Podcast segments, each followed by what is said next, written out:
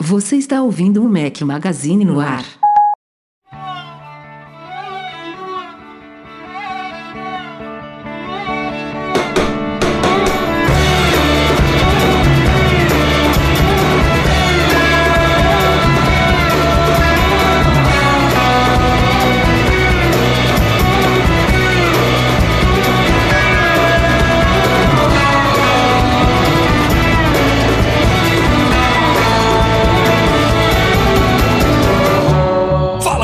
Magazine, bem-vindos ao nosso podcast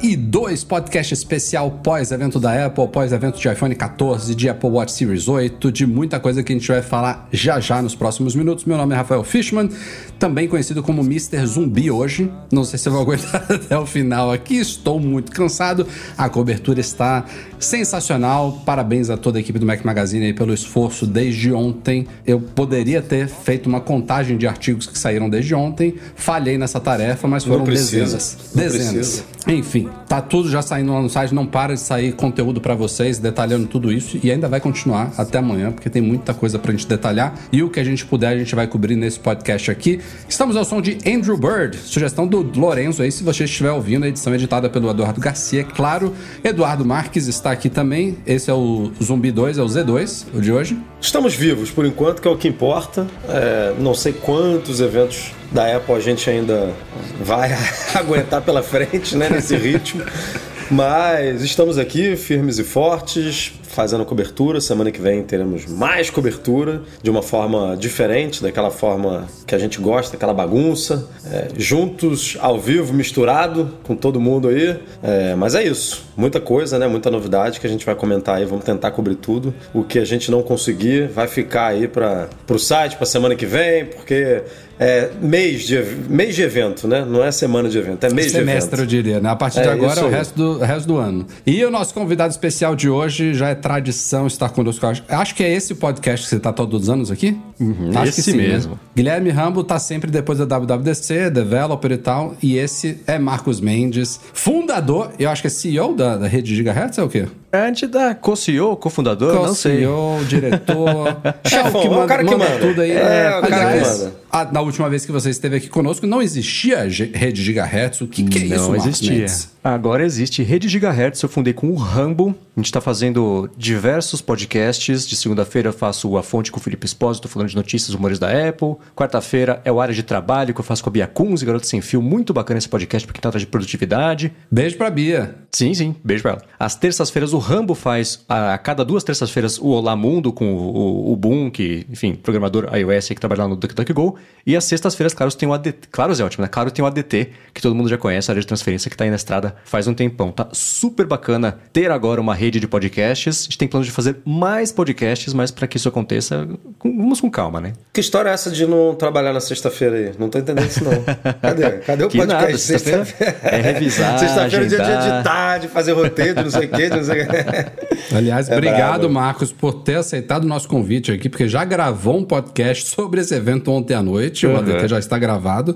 E tá aqui de novo para mais duas, três horas para discutir as mesmas coisas, mas enfim. Eu que agradeço, é muito bacana estar de volta aqui. É, muito, muito bacana ter você aqui. E qual que é o endereço aí pra galera acessar toda a rede? É gigahertz.fm, é isso? gigahertz.fm ou ghz.fm. O Rambo ah, tinha disponível esse domínio. o Rambo Uau, comprou e, três e letras. a gente conseguiu achar é Ó, e esse fez é um maneiro encurtador. Mas conheçam lá Gigahertz, tem Mas coisa é só bem digitar bacana. também lá no Apple Podcasts, lá que acha Isso, tudo. é. Tá tudo lá misturado. E um parênteses pro Rafa, a gente falou de editar podcast, eu comprei o MX Master para poder editar e minha vida mudou. É a melhor coisa que eu fiz em anos, Aí. melhor investimento.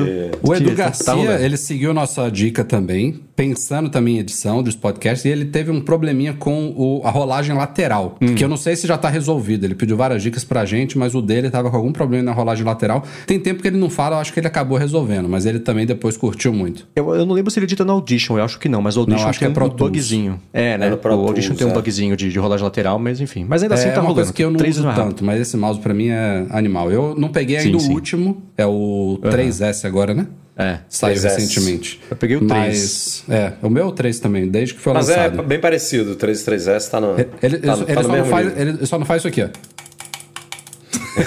tá mais silencioso, tá, sei lá, 90% mais silencioso os cliques dele. Não tá Mas- mecânico. É. Mas tô gostando. Mas é, é o melhor mouse que tem. Recomendo demais. Tem vídeo lá no canal também sobre da época que eu peguei esse MX Master aqui. Já tem dois, três E, anos que a- saiu. e aí, toda hora pinta promoção aí no MM Ofertas, pra quem tiver interessado. bom. vira e Aliás, mexe, já, pinta já, foi vendido no Brasil mais barato do que nos Estados Unidos, algumas vezes. Sim, sim. Com esse dólar aí a 5 e pouco, lá É. normalmente é 79, 89, 99, dependendo É. da loja. Aqui tá mais barato nas promoções que a gente, quando tá em promoção a gente divulga. Exatamente. Ó, falando de vídeo aqui, falei do MX Master, saíram dois aí da semana passada pra cá. Fiz um unboxing e hands-on de um clone de um paninho da Apple, paninho de microfibra aí, o paninho super faturado da Apple. Peguei um quatro vezes mais barato no AliExpress. Confiram lá o que eu achei dele, se é igual, se não é. E também fez um- fizemos mais um vídeo em parceria com a Rei Assistência, dica do Rei, por que que demora tanto pra puxar o backup do WhatsApp. Esses dois vídeos estão lá no youtube.com.br Mac Magazine, assim como a nossa cobertura ao vivo de ontem que eu fiz com o Breno Masi. Infelizmente ele não pôde participar hoje aqui, mas foi sensacional. Muita gente acompanhando, milhares de pessoas, superchat bombando, todo mundo colaborando aí, interagindo. Foi muito bacana. É, já viramos a chave de vez para essas coberturas pelo YouTube. Eu sei que tem gente que sente falta lá daqueles live bloggings tradicionais, mas meus dedos agradecem porque minha garganta hoje em dia aguenta mais do que os dedos. Então a gente vai ficar no YouTube mesmo. E saíram também dois artigos especiais no último fim de semana. Bruno Santana, que não é mais regular aqui da nossa equipe de redação, mas continua colaborando com o Mac Magazine, escreveu as cinco melhores coisas do iPhone que o Android não tem, que é um artigo em contraponto a um que ele fez meses atrás, justamente o contrário, né? As cinco melhores coisas do Android que o iPhone não tem. Agora ele fez o contrário. E para quem não sabe, o Bruno Santana é usuário de Android há muitos anos. Escrevia regularmente pro Mac Magazine, mas usa Android e agora conseguiu ficar um tempo aí com um 13 Pro, um 13 Pro Max e escreveu esse contraponto aí. Que é a realidade de muita gente que acompanha a gente, né? Ter um. Mac, ter um Mac, porque o Bruno usava um MacBook Air e usava um Android, porque gostava mais do mundo aberto, enfim, da- das opções do Android. Exatamente. E Derson Lopes, nosso também colaborador, patrão ouro e tudo mais, fez um artigo no domingo aí intitulado Um iPhone Revolucionário para Uso Profissional e Sustentável. Umas ideias aí que o Derson Lopes trouxe para um futuro imaginável iPhone. Nada a ver com os rumores de iPhone 14, do que, que ia sair essa semana, mas ele discute essas possibilidades aí. Procure esses dois artigos lá no site e se embora. Então, mergulhar aqui, não no evento ainda, a gente tem duas pautas antes do evento que a gente quer matar logo logo, mas depois a gente vai entrar na keynote ponto a ponto aí, crono- cronologicamente, como foi essa keynote. Simbora.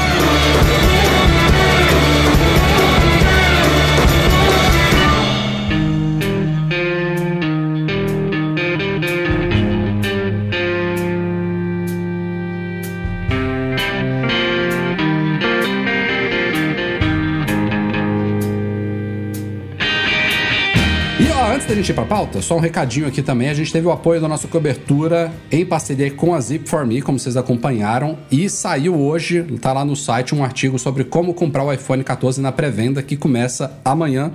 Aliás, para quem estiver ouvindo ao vivo, é claro, né? Amanhã, dia 9 de setembro, 9 horas da manhã pelo horário de Brasília, 1 da tarde em Lisboa começa a pré-venda dos iPhones 14. Se você quiser pôr as mãos no seu antecipadamente, a Zip4Me tá aí para ajudar. Você pode tanto comprar online e mandar direto para lá, ou usar a compra assistida deles, que é a forma mais garantida de conseguir, porque eles vão pessoalmente numa loja da Apple comprar o seu iPhone. E também tem a dica aqui do Nomad. A, a galera que abriu essa semana, a gente deu alguns dias atrás. O Nomad agora tá com um novo cupom Dinheiro de Volta, que você pode abrir sua conta e você ganha até 20 dólares de cashback na sua primeira remessa para lá. Ou seja, se você mandar mil dólares, você tem aí 2% de volta, que são 20 dólares de cashback. Também mais um incentivo aí para usar esse cartão bacana, sua conta digital nos Estados Unidos. Então, Zip4Me, Nomad, uma combinação muito bacana de parcerias do Mac Magazine. Agora sim, vamos para a pauta. Como eu falei antes da gente ir para o evento especial, temos duas pautas importantes para tratar aqui. A primeira é polêmicasíssima. Ministério da Justiça suspendeu, tentou suspender, me corrijo aqui em tempo real, as vendas de iPhone sem carregador e aplicou uma multa de 12,2 milhões de reais à Apple há poucos dias. Aliás, foi na véspera do evento, foi na terça-feira saiu isso dessa determinação. A gente ficou o dia inteiro acompanhando ali para saber o que, que ia acontecer, se a Apple ia de fato interromper as vendas, se ela ia fazer uma mudança ali automática e ó, você tá comprando, ganha um carregador, ou se aconteceria o que eu apostei ali internamente na equipe, que é recorrer da decisão.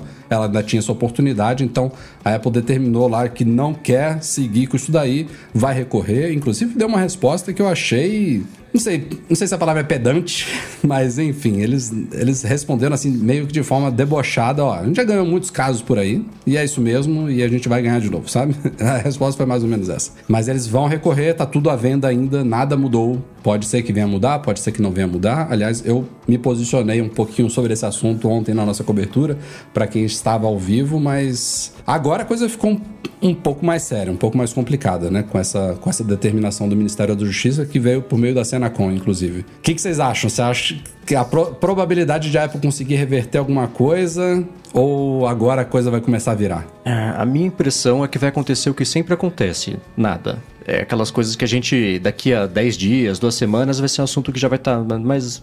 A gente tem, por exemplo, a situação de que a Apple na França. É na França, né? Que ela dá o carregador junto, Dava. bem separado. Não, dá. Dá, não dá mais. Não é carregador. Ah, é verdade, verdade, era outra coisa. Tem algum país que você só, compra só, iPhone e vem uma caixinha separada. isso, né? porque essa questão da França, ela é, é, o típico exemplo de coisa que corre um telefone sem fio e as pessoas começam a repetir, a distorcer. E sempre que a gente faz matérias no site, tem gente falando que na França a Apple dá carregador porque implementaram lá uma lei que obriga ela a dar carregador. E nunca foi isso. Na França, até alguns meses atrás, essa lei caiu. Era uma lei antiga. Dizia respeito a você ter a, as mãos livres para você. Né? Não, radiação, radiofrequência que você não era obrigado a falar no telefone com o telefone no ouvido. Que você é. Ah, é? teria. Acho... Você, que você tem o direito de colocar o iPhone na, na mesa e usar com fone de ouvido para sua orelha, para o seu cérebro não ficar tão perto das radiações. Fato é que era uma coisa muito antiga. Essa lei não foi criada porque a Apple tirou uhum. os AirPods da caixa. Era uma lei antiga que acabou sendo derrubada recentemente. A Apple parou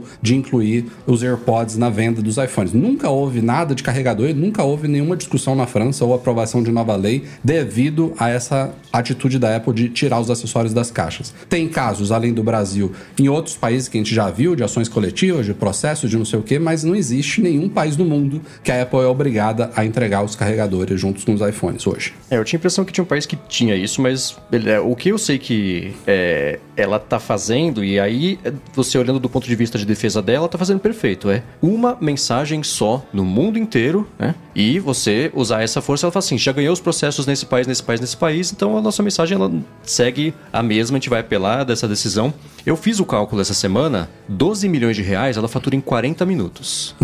12, né? Se você pegar o faturamento do último trimestre, converter e tudo mais, leva 40 minutos para ela faturar isso. É muito mais barato para ela pagar essa multa do que fazer qualquer mudança na operação dela. Vai ser muito mais caro do que isso. Que ela vender de carregador já paga os 12 milhões com muita folga. Então, o, o que eu acho que ela vai recorrer daqui é porque se ela perder aqui, isso aumenta a chance dela perder em países em que isso é muito mais relevante para ela. Uhum. É por isso que toda briguinha que arrumam em, em, no mundo com essas coisinhas, ela vai atrás, ela não dá um centímetro de espaço para ceder, porque se ela ceder no Brasil, amanhã vai ter que ceder na Inglaterra, e depois sim, ter sim. que ceder no Canadá. Estados Vira uma espécie pronto, de né? jurisprudência, né? Uma Exatamente. e tal. Exatamente. Então ela não vai largar o osso em nenhum dos países, porque se, isso, se ela perder em um país, daqui a pouco ela perdeu em todos, mas é, a importância que o Brasil tem de, de mercado no todo para a Apple é, é, é, é, minúscula. Gente. O que ela gera aqui de faturamento, de a importância que tem de venda de iPhone é assim, erros de arredondamento são mais do que ela vende aqui, né? Então, é só para ela não. É estratégico mais ela recorrer, mas acho que não vai, não vai dar em nada. Ela tem argumentos, né? Se ela quiser realmente levar isso para frente, ela vai levar, como o Marcos falou. Ela tem argumentos, porque a gente está falando da empresa que mais vende aparelho no mundo, ou, iPhone, né? Especificamente. A Samsung é a que mais vende iPhone, é a que mais vende smartphone, mas juntando todos os modelos. A Apple é a que mais vende um único modelo de aparelho, né? E qualquer coisa que ela fizer ali, qualquer número que ela colocar, vão ser números estratosféricos. Como ela já falou, né? Ah, se eu, eu, se eu diminuir o peso da caixa, se eu diminuir o tamanho da caixa, eu consigo economizar de transporte, de avião, de caminhão, não sei o que, isso aqui eu estou tirando é, tantos carros né, da estrada por ano. Se eu tiro isso, eu estou deixando de gerar tanto lixo eletrônico por, por pela quantidade de pessoas que já tem carregador. Então, assim, argumentos, ela tem muitos, né? Ela de fato já ganhou alguns processos aqui no Brasil referente a isso, já perdeu muitos outros, como a gente também pontuou lá no post. Então é uma coisa assim muito interpretativa, muito subjetiva. Tem juiz que fala, não, a Apple tá certa, tem juiz que fala, não, a Apple tá errada, tem juiz que fala, não, isso que a Apple faz é venda casada,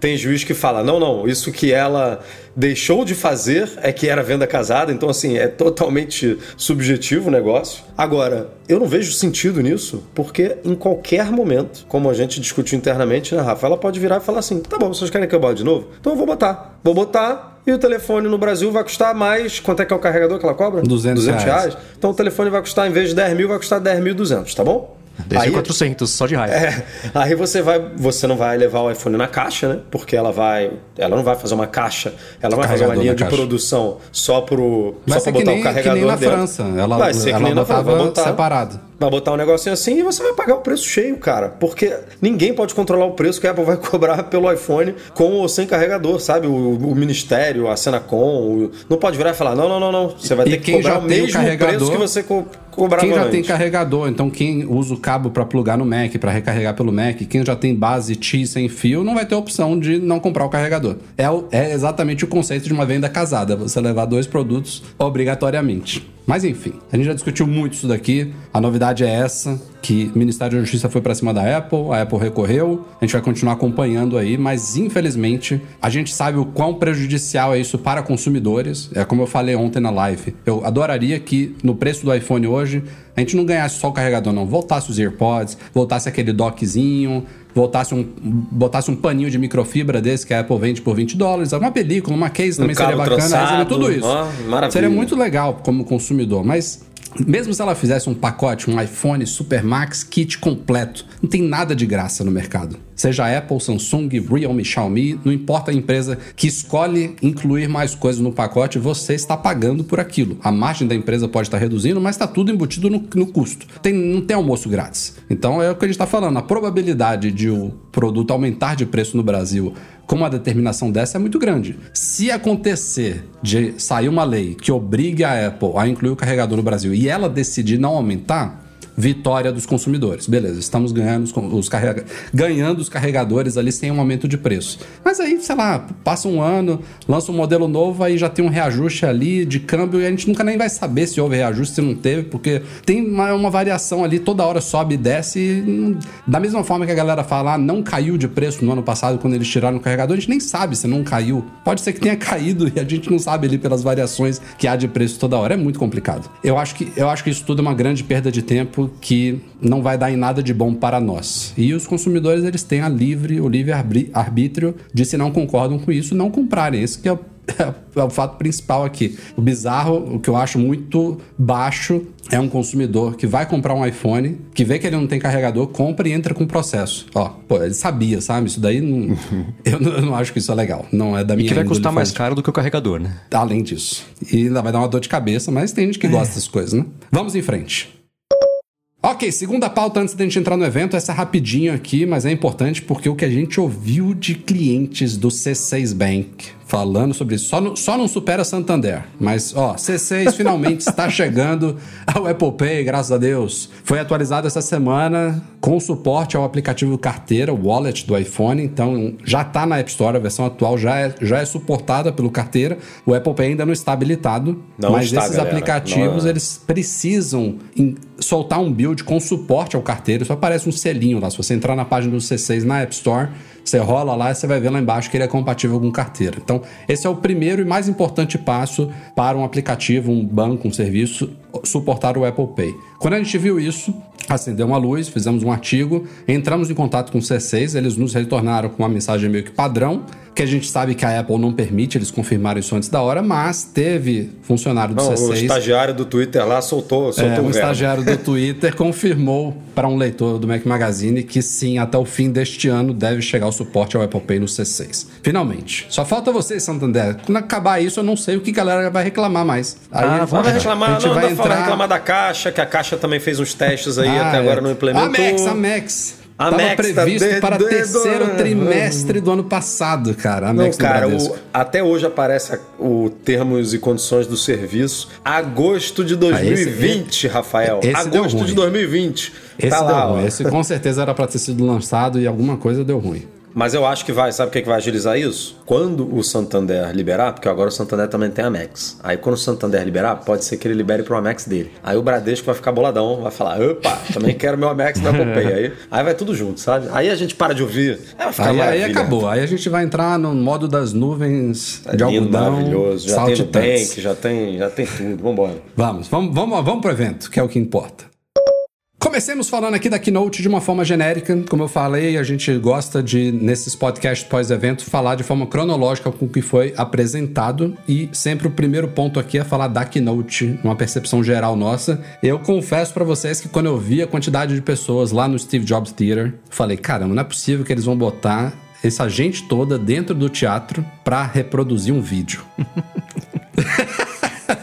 e foi o que aconteceu. É. A Porque não é tá- reproduzir o vídeo, né? O que importa ali é o, é o pós-keynote, né? É o É, então, hands-on e Estamos tal. Mas, pô, voltando a uma normalidade. O primeiro evento que retornou um pouco disso foi a WWDC em junho. Eles chamaram lá milhares de pessoas, developers e tal, mas foi ainda numa área aberta. Eles usaram ali o refeitório do Apple Park, abriram aquelas comportas gigantescas, botaram um telão de 2040 que eles trouxeram uma, uma máquina do tempo para cá, ali fora com alta resolução e a galera sentou nas cadeirinhas ali no sol e assistiu o evento. Ok, WWDC, beleza, conseguiram fazer esse híbrido ali em junho. Agora estamos em setembro e aí as coisas estão ainda melhores, graças a Deus. Eu achei que seria isso, mas tem, como o Edu falou, o fato de que o Steve Jobs Theater, ele tem a parte do teatro, do auditório, né, onde havia as apresentações físicas, que tem um baita telão lá onde eles viram, mas do lado também tem uma outra área de hands-on. Então isso foi importante para os convidados, os jornalistas que lá estavam.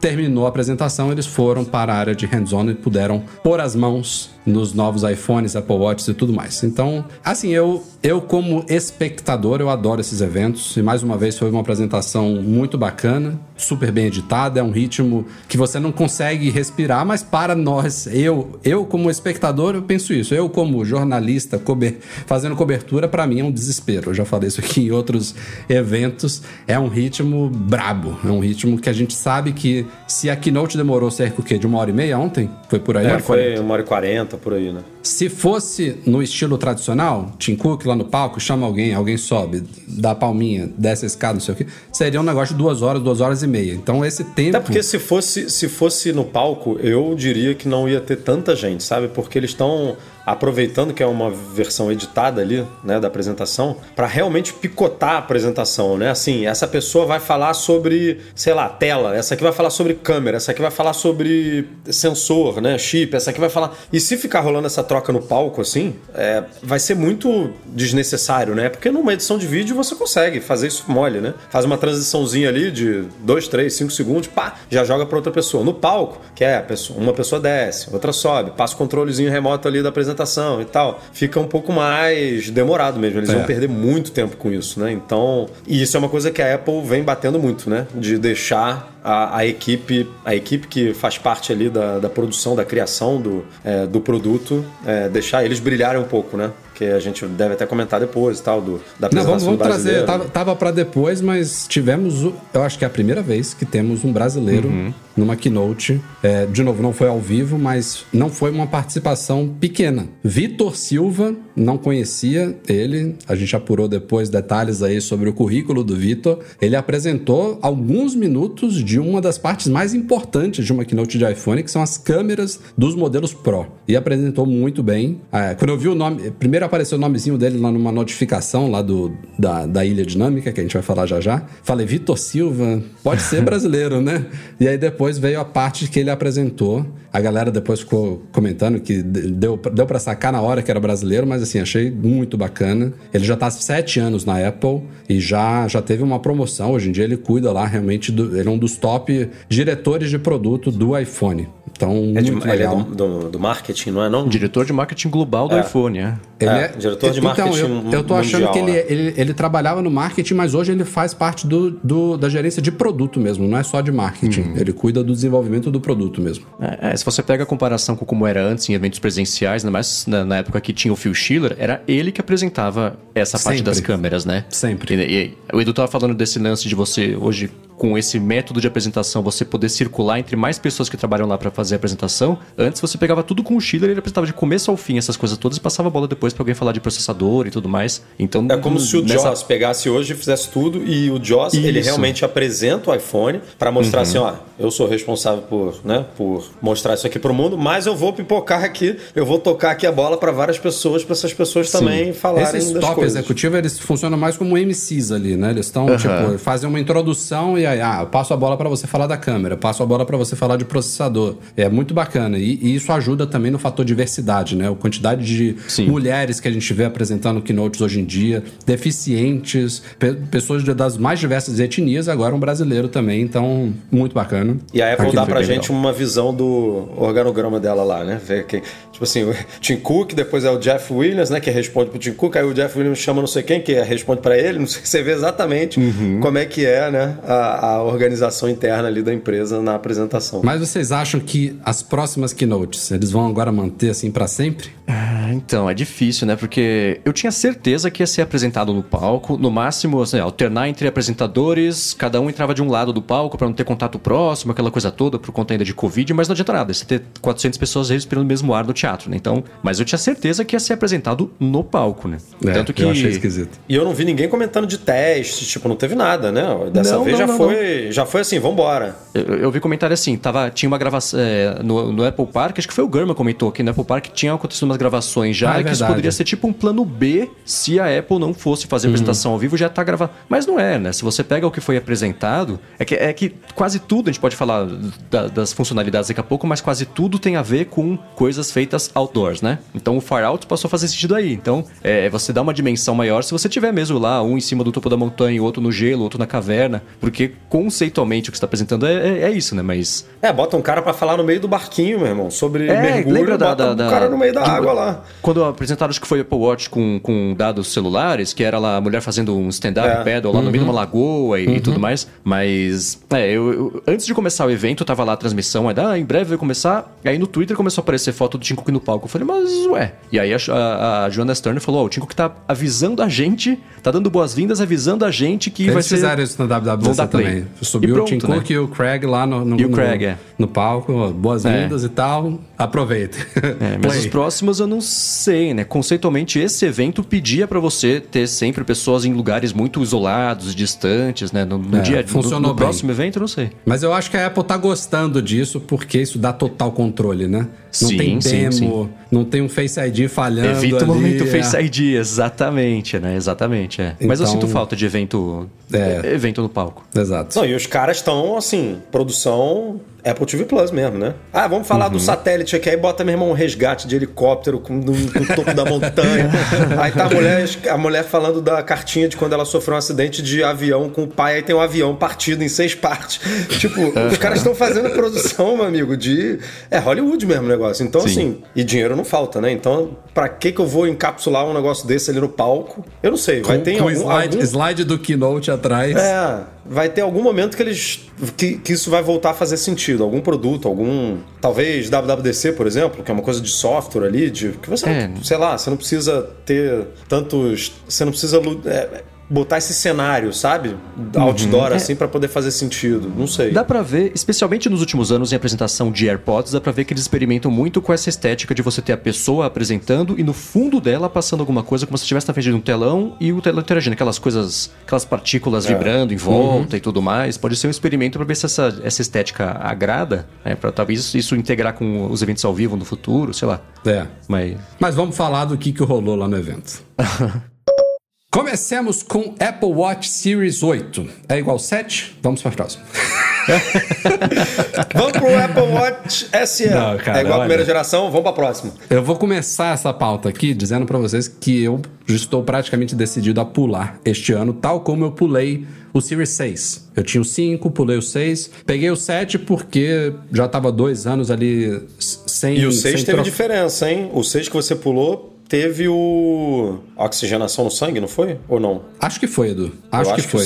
é, eu acho que o 6 teve alguma coisa. Assim, alguma coisa mais relevante que eu quis dizer. Mas quando chegou o 7, somou as novidades do 6 e do 7, que é o, é o que as pessoas sempre deveriam fazer, né? Seja com Apple Watch, com iPhone. Você pular duas, três, quatro gerações, quando você troca, você sente um acúmulo de evoluções. Essa coisa de trocar todos os anos, eu só faço, e quase sempre faço, não vou fazer este ano, por exemplo, com o Apple Watch, por causa do nosso trabalho. É bom a gente ter os dispositivos de última geração. Eu gravo vídeo toda hora, preciso mostrar coisa pra vocês, mas é justamente pensando nisso que eu não devo pegar o Series 8, porque eu não tenho o que mostrar pra vocês. O Rafael se engana, né, Marcos? É, Ele se engana, ele, ele consegue se Edu, auto-boicotar. Daqui a Ei, seis meses a gente conversa. Para! Ó.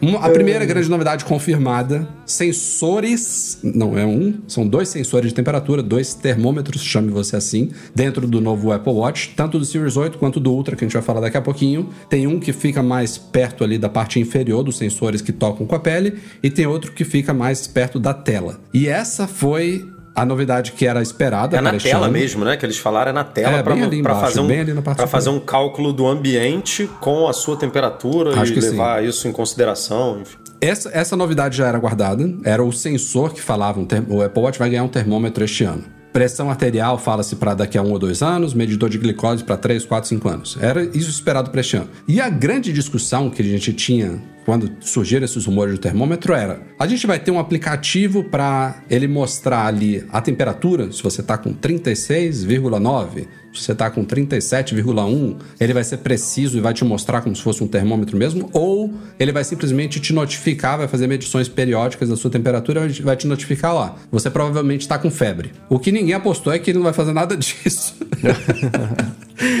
Assim, Cara. o, fo- o foco que a Apple deu para a tecnologia, eu achei animal. É, eu não sou público disso, mas o acompanhamento de ciclo menstrual, de fertilidade, de ovulação, isso é uma coisa fantástica para as mulheres. É muito bacana. Eu conheço minha irmã já fez controle de ovulação por meio de temperatura. Minha esposa fez isso quando a gente estava querendo engravidar da Lisa. Essa, essa, esses dados que temperatura tem, eu acho que um, é um processo chamado sintotermal, não sei o que, já já esqueci porque já tem alguns anos. A Lisa já vai fazer seis anos. Mas é muito usado e é muito bacana. E você vai ter isso agora de forma automatizada ali no pulso. A Apple fala, inclusive, de uma precisão de 0,1 graus Celsius na- nas, nas variações ali. Pô, é animal. Mas só isso? Como?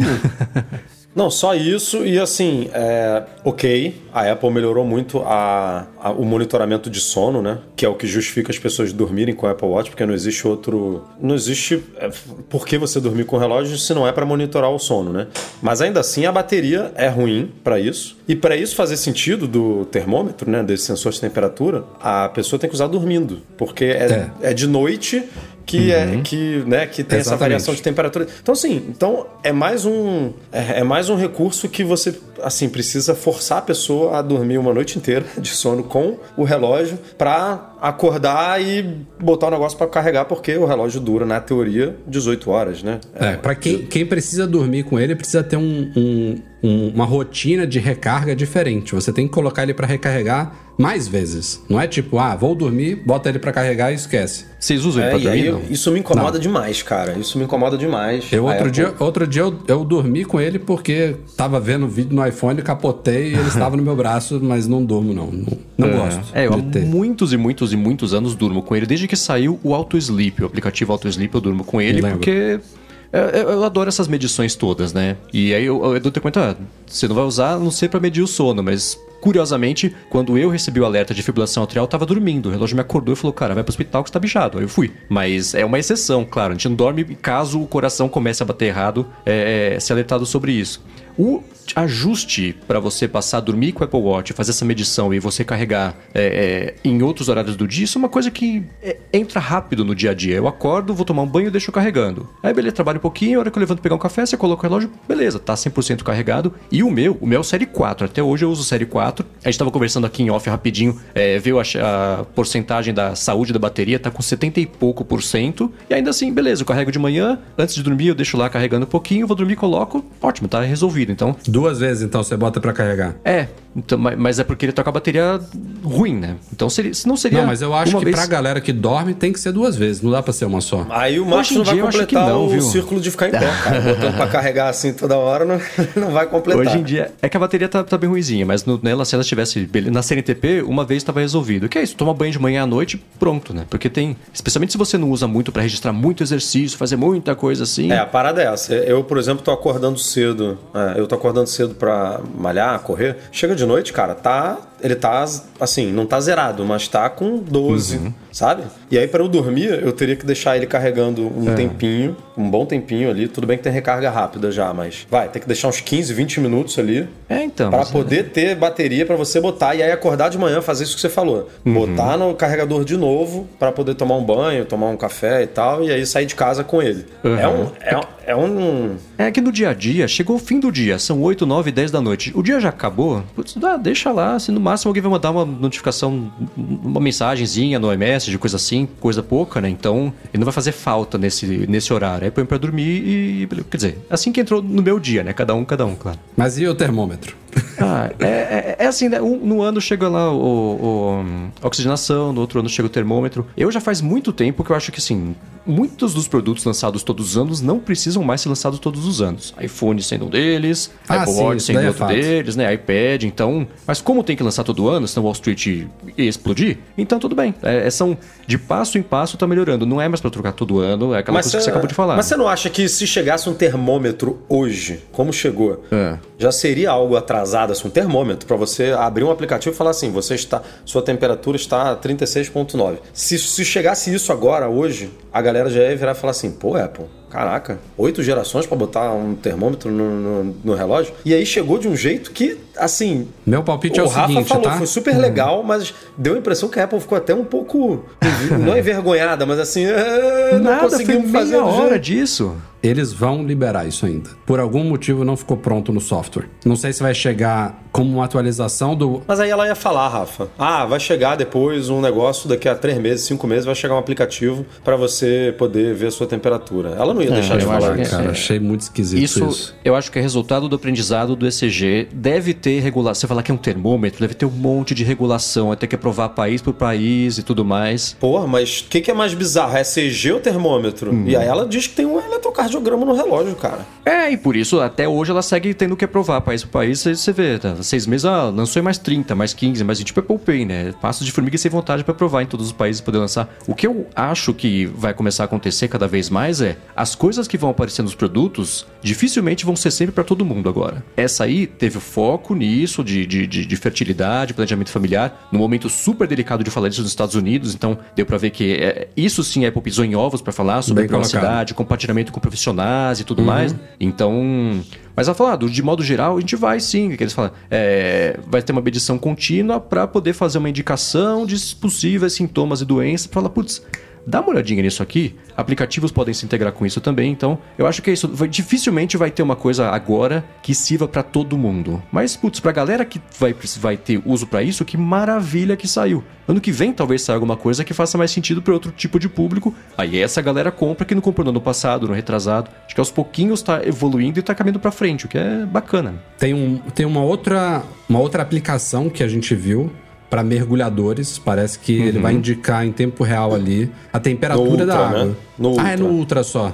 É, verdade. É no Ultra. E aí é que é bizarro. O Ultra vai pegar a temperatura da água. O termômetro do 8 e do Ultra, obviamente, pega. Ele pega a temperatura, né? Ele tem que pegar a temperatura. Então, assim, ele, ele é um termômetro. Por que, que está limitando de você poder, no mínimo, como, como a gente falou, ser notificado se a sua temperatura durante o dia tá. Que, que a Apple não queira se, se expor para botar um aplicativo para você abrir ali e ver que tá com e ver com essa temperatura. Tudo bem. Mas ela, ele fazer medições de 5 em 5 segundos ou de minuto em minuto durante uma hora e virar e falar, ó, sua temperatura subiu na última uma hora aqui, vai, vai, tipo, vai ver. Aham. Pega Uhum. um termômetro aí na, na tua cozinha, na tua, na- sabe, no Eles seu armário ficariam de boa se se, tá eles febre. não dessem um indicativo ali. Ah, você abre um app, ele te dá na precisão decimal ali. Não precisava ser assim. Eu já, Uhum. eu já estaria satisfeito se eles indicassem você provavelmente está com febre, sabe? Isso aí já estaria ok. E a Mas própria entrega da informação é, um- é um, é um gráfico, não é para você fazer a consulta em tempo real. Fala assim, a variação É. foi essa, veja esse histórico, né? É para uma outra aplicação. né? O que mais que temos de novidade no Series 8? É o mesmo design. Cores, perdemos cores, na verdade. Ele agora tá Perdemos. com as três padrões ali, né? Que é o Midnight, que é um preto azulado. Starlight, que é um prateado champanhe. Champanhe. E, Prateado. Silver e Product Red. e o Product Red, o vermelhinho. Ah, isso no alumínio, né? No aço inoxidável Isso, é é. grafite, O dourado aço inoxidável não mudou, né? e prateado. é. E prateado. É o cromado, é, prateado, preto, preto espacial e dourado, né? Tem coisas que são meio irrelevantes pra gente, pelo menos por enquanto, né? Aquele lance de roaming internacional, que vai chegar, operadoras e tal, não sei o que lá, né? É. O detector de acidente de carro achei super legal. Não sei se É, tá nessa isso, sequência isso que tá a gente vai falar chegando para agora. todos os modelos. Series 8, Sim. o SE de segunda geração e o Ultra também. Uhum. E até Então, nos iPhones, né? E até E iPhone, até né? isso aí foi surpreendente pra mim. Vamos explicar o é isso. Eles, eles aparentemente eles atualizaram o giroscópio dentro desses aparelhos todos. Tem uma nova, uma, uma nova geração ali do giroscópio que combina-se com dados do barômetro, do acelerômetro, todos esses sensores que estão ali dentro para detectar uma, uma frenagem brusca, uma variação de pressão, até os alto, os microfones são usados para ouvir se houve um barulho, enfim. Tem força G, ele pega até É bizarro. 256 de força G, ou seja, ele, ele realmente analisa. É, que se tudo. for aplicado na gente, a gente já liga o fez, né? Não ia ter É, 256, meu amigo. Pô. Então. E aí, parece que eles, eles, eles construíram esse algoritmo todo com mais de um milhão de horas de pessoas dirigindo carros de verdade e tal. E é isso, na prática, aquele recurso que a gente já conhece de detecção de queda, quando pessoas tropeçam, caem, escorregam, que se você fica 10 segundos sem responder, ele notifica seus contatos e emergência. Isso agora vai estar presente também em caso de acidentes de carro. Então, mais uma novidade aí, como o Marcos E é falou. óbvio que vai fazer muito sucesso, né? Óbvio. Porque Ah, assim, o que vai surgir de carro- histórias vai é, surgir. acidente de carro é inevitável, né? Infelizmente. E um acidente que você fica, sei lá, preso, né? Porque você tá com cinto, ou, ou fica inconsciente, fica ali e tal, e aí o relógio ligando automaticamente para Uhum. os serviços de emergência, mandando sua localização, disparando mensagem para os seus contatos de confiança. Pô, isso é, meu irmão, vai, vai salvar muita gente, não tem a menor dúvida. Esse é um argumento que a Apple tem repetido um pouquinho nas comunicações dela, especialmente quando ela fala assim: compre isso aqui, senão você vai morrer, que é aquela, aquela campanha do 911 lá. É assim, se der um ruim Mas e é um- você é um estiver nicho bom, sozinho, é, é um nicho ótimo, né? Nada como apelar pra paranoia e, e desespero, né? E Mas- Essa foi a keynote da paranoia, né? Então, exatamente, eu achei Essa esses a vídeos keynote todos, da- a mulher lá no meio dos Aqui, aqui destroços. Note é Armagedon, não foi Farol, Essa não foi. Armagedon. Assim, se você bater de carro, a Siri te salva. Se você estiver no meio da montanha e quebrar a perna, o, o satélite te salva. Se- Meu amigo. E é tudo isso, situações que você ia estar indefeso e sozinho, né? E aí vai dar, vai dar pra pedir essa ajuda. Mas, de novo, né? Se você estiver nessa situação, que bom que você comprou esse negócio, né? Espero... E a Apple falou assim, espero que você não precise. Mas se precisar, agora tem, né? Tinha barômetro já no Apple Watch? Tinha desde Tinha. a. Eu não sei se foi no Tinha. 5, no 6 ou no 7, mas ele já tinha. Cara, e o barômetro analisa, obviamente, né, a, a- Aham. a pressão do airbag, cara. Olha que parada bizarra. É, tipo, isso o é deslocamento muito do ar do airbag, o barômetro pega ali o negócio, aí junta variação com o pressão. giroscópio, junta com o microfone, junta com tudo e faz aí essa, Mas é isso. esse alerta. Esse é o Series 8. O Low Power Mode. Low Power Mode, é porque o Low Power Mode chega pra todo mundo, né? É. Então, uma novidade É, desde o 4, que né? estava escondida vai chegar aí com WatchOS 9 para todo mundo desde o Series 4. O modo de pouca energia é muito parecido com o do iPhone, precisava no Apple Watch mesmo. Ele desativa Uhum. algumas coisas, reduz frequência de certas checagens e tal. E aí pode ampliar. Mas é bem pouco que ele reduz, viu? Ele reduz a tela sempre ativa. Isso. Isso aí por si só já é talvez uma das coisas que mais impacta os últimos Ele watches. diminui a checagem de, de- dos monitoramentos, né? Sei lá, tô- vou chutar aqui. Se ele se antes fazia de 5 em 5 minutos, agora ele vai fazer de 15 em 15 ou de meia meia hora. Ele desativa a detecção automática de exercício. Isso. Então, se você começar a correr ou pedalar, ele não vai te sugerir ali, ah, ó, você está pedalando, nada. E tem mais uma outra coisa, mas assim, ele não, ele não deixa de fazer as Mas o modo pouca energia do iPhone também é assim, Edu. Tem uma galera aí que usa o iPhone só com o modo de pouca energia ligado, o tempo inteiro.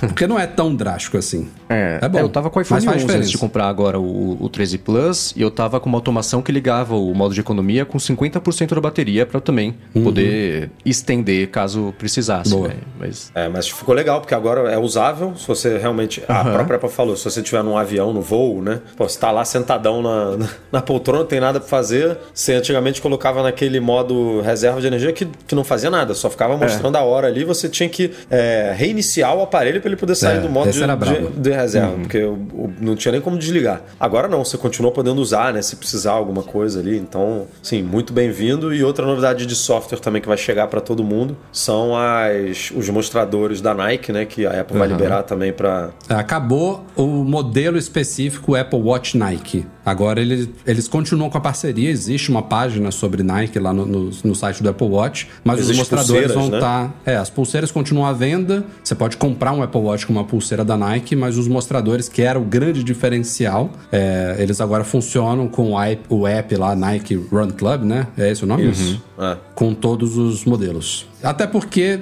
tinha essa exclusividade antes, mas fora isso, os relógios eram idênticos, né? Então, Sim. bacana que agora tá para todo mundo. E é isso, não tem melhorias de bateria, né? Continua com as mesmas 18 horas. É, mesma coisa aí que a gente já comentou. Segundo o Apple Watch lançado no evento foi o SE de segunda geração e ele muda menos ainda do que o Series 8. Mas assim, é o, que, o que eu falei, eu, eu falei no começo da nossa transmissão ontem que o Apple Watch SE é um dos produtos que tem melhor custo-benefício, na minha opinião, da Apple, desde que ele foi lançado. Eu achei que eles equilibraram bem o que eles colocaram no, no SE original confesso que esperava um pouco mais nesse novo. Eles atualizaram o chip dele, agora é o mesmo chip S8 que tá tanto no Series 8 quanto no Ultra. Para ganhar mais uns aninhos de vida aí, né? Mas, mas, mas cara, esse, esse chip S8, os caras fazem análise de detalhes técnicos dele lá, ele é praticamente a mesma coisa do que o S6. Ano passado, quando foi migrou é, pro S7, era a mesma coisa, o S8 também não mudou Mas olha só, coisa. o SE de primeira geração tem qual chip? O S5 ou o S6? Porque a Apple falou que o novo é 20%, 20% mais rápido. 20%. É. Eu não me lembro qual é o chip dele. Eu acho que é, é S5 ou S6, né? Porque ele foi lançado com o Series 6, não foi? É. É, e aí o 7 não teve nada, teve só o Series 7. E aí o Sim. 8 agora, dois anos depois, a Apple atualizou. É. Assim, a gente tá reclamando, e eu, e eu também, como você, como muita gente ficou decepcionado, mas, cara, a Apple fez certinho o que tinha que fazer. Ela mudou ali o cérebro do, do relógio. Ah, ele tá deixou bacana. Ele... Ele, eles, e, eles... e reduziu o preço. Pô, mandou muito Isso bem. Isso foi bom. Nos Estados Unidos caiu 30 dólares a partir de 250 agora. Até porque ela matou o Series 3 o uhum. Highlander Series 3. e aí, assim, ela reduziu de fato o preço do SL, ficou mais interessante ainda, porém, o, a linha Apple Watch agora ficou 50 dólares mais cara, porque o Series 3 ele partia de 200 e agora parte de 250 para o SE. Então não tem mais o modelo de 200. É, mas antes você agora... realmente estava comprando um produto é, meio. Não vale a pena. Assim, difícil de recomendar, né? E agora Sim. você está comprando um produto que vai durar 4, 5 anos aí, fácil, é. sabe? Então é. E a Apple realmente devia estar pensando ali em, em, crianças, ou até aquele rumor que saiu, né? Que ia sair um Apple Watch para criança e tal. Claramente, assim, se confundiram, porque esse Watch, ele é. Ele é bem essa destinado, redução, né? Essa redução do preço foi bem destinada, assim, ó Compra aí já, seus já tem um recurso de configuração familiar, Sim. não é novidade. Eles até falaram na keynote de fato que você pode comprar um Apple Watch, pode ser qualquer modelo, pode ser o Ultra, mas você pode comprar um Apple Watch e você como pai configurar ele para o seu filho, para você uhum. ter acesso a informações e tal. Você configura ele como um pai. É, e aí esse, como o Edu falou, o SE é um, é um bom um bom modelo para esse tipo de coisa. Não houve e foi muito estranho esse rumor, né? Teria vazado alguma coisa, mas não houve um novo modelo específico para crianças. Mas só da Apple ter reduzido o preço, para mim, ela acertou em cheio. Fez o que a gente esperava, por exemplo, para o iPhone SE quando ela lançou em março e ela fez o contrário, né? Ela subiu 30 dólares por conta do, da conectividade 5G e tudo, é, que foi o que justificou o aumento, porque o resto foi um upgrade super normal ali, não teve nada que justificasse. E no, no, no SE ela fez exatamente o, o que era esperado, assim, não, não dá para botar um sensor. Então, mas porque isso senão falar, começa a brigar, cara. Ele continua não tendo ECG, ele continua não tendo oxigenação de sangue. Não sei se ele tem barômetro. Quer dizer, eu acho que ele deve ter barômetro porque ele ganhou a detecção de acidente e ele usa. É possível que ele já tenha barômetro. Mas assim, além do barômetro, teve uma outra novidade aí nas gerações recentes, que eu acho que tem a ver com barômetro, que é um altímetro em tempo real, que uhum. detecta até quando você tá subindo, tipo, 3 degraus de uma escada, ele sabe a variação ali de, de altura. Mas o fato é que ele ganhou um chip atualizado que não é tão diferente assim de antes, mas ok, mais longevidade. Eles mudaram também a traseira ali dele, né? Ela tá agora feita ali de um material composto de nylon, alguma coisa é, assim. Um composto de nylon que combina com a cor do aparelho. Os é. caras estão fazendo milagre mesmo. Estão fazendo. É, ele ficou mais ca leve, Carcaça inclusive. de nylon. É, ficou mais leve por causa disso. Isso tudo deixou ele mais barato ainda de fazer, é. justifica esses 50 dólares que ela cortou do preço. E a chave tá no comentário que ela fez. O Apple Watch SE é o primeiro Apple Watch mais vendido do mundo mundo para a galera. Então é a porta de entrada. Então vamos facilitar o acesso a essa porta de entrada. Esse, o, o fato dele ter o chip S8, certeza, o, o, o processador do, do, do, do Series 8, né? Certeza que ele vai ficar na linha por um bom tempo, com bom suporte. Aí quando a pessoa for trocar, já tem o hábito suficiente, tira proveito suficiente dele para comprar um que não seja um SE, vai comprar o da geração atual, o Apple Watch, né, de, de verdade, entre muitas e muitas e muitas aspas, porque aí já tá acostumado. Então é, é a porta de entrada, é, é a técnica, o primeiro é de graça, só que nesse caso primeiro é 250 dólares, né? Exatamente de graça. Mas o legal dele, é mesma. ao contrário do iPhone SE, é que o aspecto dele é moderno. Ele não tem a é. tela, não é a melhor tela, não é a maior tela, mas você olha para ele, ele já tem uma tela ali com moldura pequena, com cantinho arredondado. Ele é, uhum. é. Por isso que eu falo que o custo-benefício dele é muito interessante. Eu acho que ele é um é. produto bacana. Isso até no ano que vem a Apple mudar o design do Apple Watch, é. aí ele tá ficando com cara de velho, né? cara, mas a gente vai falar daqui a pouco aí do, do Ultra, né? E você pode até não gostar do Ultra e tudo, mas a Apple é, é isso. Ela lança um negócio que faz o, o, o para mim, fez o atual o Series 8 e o SE ficar com cara de 2021. é, é, agora, eu vou cortar a pauta agora e a gente vai falar do Ultra. Pronto, Eduardo Marques. Vamos falar do Apple Watch Ultra. Aliás, comecemos pelo nome, né? Quem diria? Gostou, Estamos Marcos? há meses falando dele. é o Apple Watch de... Pro. É. Gostou desse nome? Eu teria apostado em Explorer. É, tinha, tinha essa possibilidade de Explorer, tinha palpites de voltar com esporte, mas assim, ele caro de botar nome é, de, botar... de chip no, no produto. Pra quê? A Apple tá uhum. confundindo, vai quer acabar com todo mundo. O German soltou antes da keynote um tweet. Já sabia, né? Ele já sabia, né? Não sei se ele sabia, se ele fingiu que não sabia, mas ele falou de iPhone, ele não falou de Apple Watch. E aí depois da keynote ele falou: ó, o Apple Watch agora tem o Ultra, esperem o iPhone Pro Max virar Ultra daqui a um ou dois anos. Ele falou isso. Uhum, sim. Ok, mas enfim, Apple Watch Ultra substitui o Apple Watch Edition não temos mais o Edition, então tem os Apple Watch Series 8 de, aço, de, alumínio, depois de aço inoxidável, e o Edition virou o Ultra porque ele também é feito de titânio, tem as mesmas características que diferenciavam o modelo de titânio, mas agora ele é maior, então a caixa tem 49 milímetros de altura, essa medição é na altura da caixa, não é na diagonal. É, lembrando que o Series 8 maior ele tem 45, então é uma,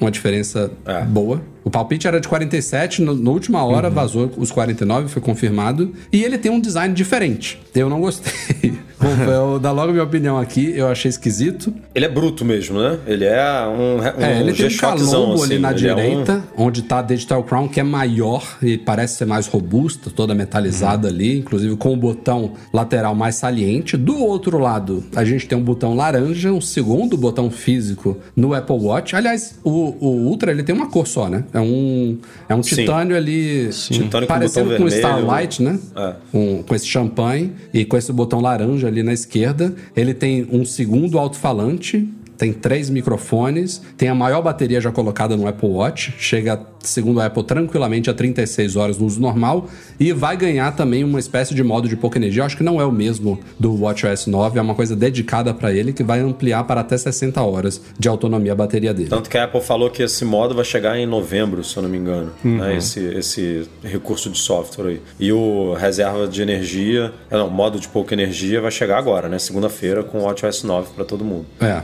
E aí a parte superior dele além de ele ser feito de titânio, claro que o vidro superior é de cristal safira, mas ele, eles desenharam também de uma forma a tornar ele mais resistente, porque o titânio ele, ele envolve a tela e ele é flat em cima. Então o cristal safira fica totalmente protegido, não tem um vidrinho ali que curva na lateral que você bate ali e pode ser um ponto de falha. Então, de fato, a construção dele promete ser um Apple Watch super resistente, super durável, capaz com boa bateria, com microfone. Aí eles dão um exemplo lá de uma mulher no meio da ventania falando numa ligação e ela ouve, as pessoas ouvem. É um tipo de teste que é bom de se fazer. E o barulho do SOS lá? Não? Que... Rapaz, aquilo ali.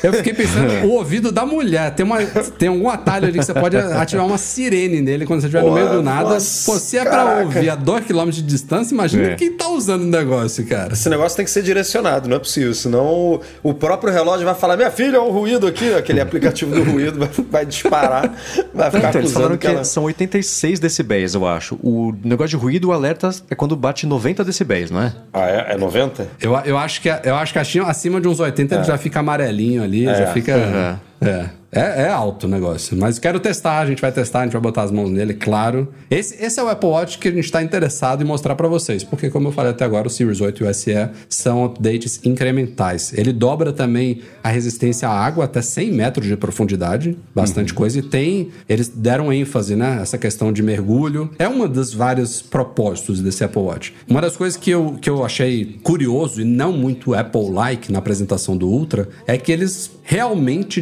direcionaram ele para o público que é o principal é, público que vai fazer uso de um relógio assim. Porque ele é caro, menos do que esperado, a gente vai chegar já, já lá, mas assim, eles falaram totalmente em atletas profissionais, pessoas que fazem esportes radicais, pessoas que fazem mergulho. Eles não, eles não empacotaram a coisa assim com aquele campo de distorção da realidade da Apple, tipo, ó, ele serve para essa galera, mas você aí também que quer um Apple Watch, por exemplo, com mais bateria, ou que quer um Apple Watch de titânio, claro que ele vai pegar Vai. Vai de, bastante. de tabela, bastante. muitas pessoas que não precisam de um Apple Watch Ultra vão, vão acabar se interessando, mas a apresentação foi muito direcionada para esse público, sabe? Isso daí eu achei interessante. E aí tem essa questão do mergulho, inclusive a Apple fez uma parceria com uma empresa para desenvolver um app de monitoramento, de planejamento de mergulhos, com informações ali em tempo real, de localização, para você saber como é que estão as marés, a temperatura da água, e não sei o que, As pulseiras também são feitas cada uma para um tipo de exercício. três né? novas, Assim, né? é, essa pulseira do mergulho, ela é própria para você colocar em cima daqueles roupões de neoprene, né? Para você prender legal. Tem uma para não, não necessariamente só usar para isso, mas tem uma que é, é feita para escalada, né? Para alpinismo ali, para que ela prende de uma forma e outra para correr mesmo, que ela é de velcro e tudo que é mais fácil de você ajustar ali e tudo. Então Essa, essa é que provavelmente sai mais fácil, né? Porque uma é, é- parece um mosquetão, né? Que você enfia É. ali um, um metal, que eu acho que também é feito de titânio ali numa das, num dos buraquinhos ali da pulseira. Tem uma outra que parece uma, uma corrente de bicicleta, né? Mas também tem uma, uma coisa Então, que essa, prende... essa é a de É, do Ocean mergulho, Band. Do é de- mergulho, é, né? Que ela é para prender ali E em essa cima do... última é uma que é até parecida com uma que já tinha antes de nylon, né? Ela, ela fecha com velcro, Sim, parece. é. Ela é mais resistente, né? Fecha mais do que aquela que a gente está acostumado. E é fininha, acho que a Apple três- falou. É. Que é a pulseira mais fina que tem para Apple Watch, porque elas são compatíveis também, com uma sobre a outra, nos modelos não.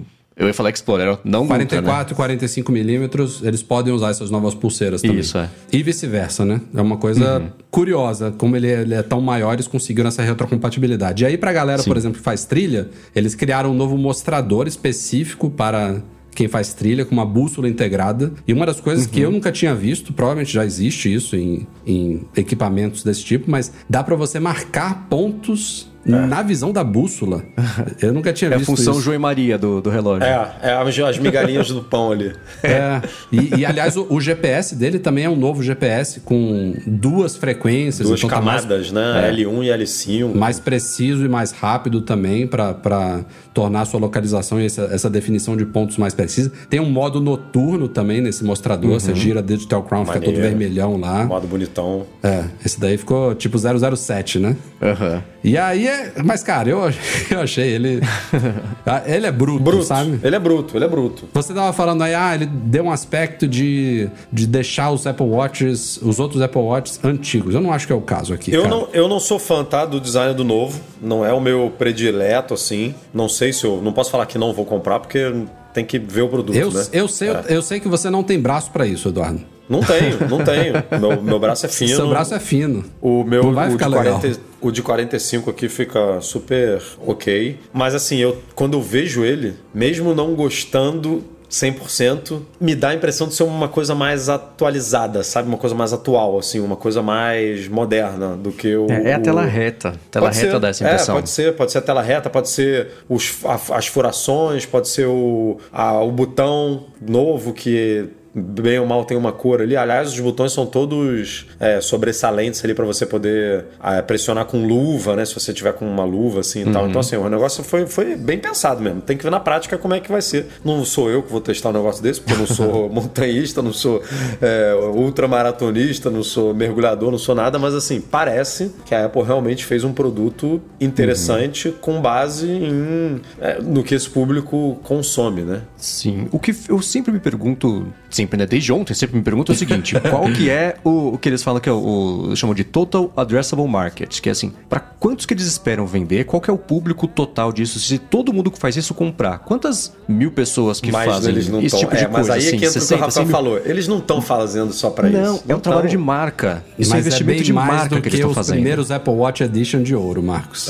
Ah, sem dúvida alguma, sem dúvida alguma. Né? Mas é, é um trabalho de marca. Eles passaram os últimos, que 2015, né, que lançou, que, que lançou Apple Watch, os últimos sete anos, ó, é um produto de moda com também com cuidado com saúde. né? Estabeleceu esse mercado, agora vai abocanhar outro mercado, que é o de esportes, esportistas, vida ativa, que é um pouco diferente. E, e mesmo agora, quem não for comprar o Ultra, vai pensar no Apple Watch como um produto para comprar para poder fazer monitorar atividade física. Né? E, e descolar um pouco desse negócio de contato com os amigos, atividade física também, mas é um acessório de moda? Não, né? Tanto que a- o próprio visual dele é pra galera que gosta desses brutos, esses G-Shock que tem 600 curva e recorte, camada e não sei o que lá, é todo parrudão. Mas é, É, trabalho os, de marca os isso. Garmins também são meio grandes, são meio brutos também. Não, e claramente eles miraram um, um, um segmento que de pessoas que tem, tem pessoas que são usuários de Garmin, por exemplo, que amam, não querem nem saber de Apple Watch, foda-se o Apple Watch. Mas tem gente que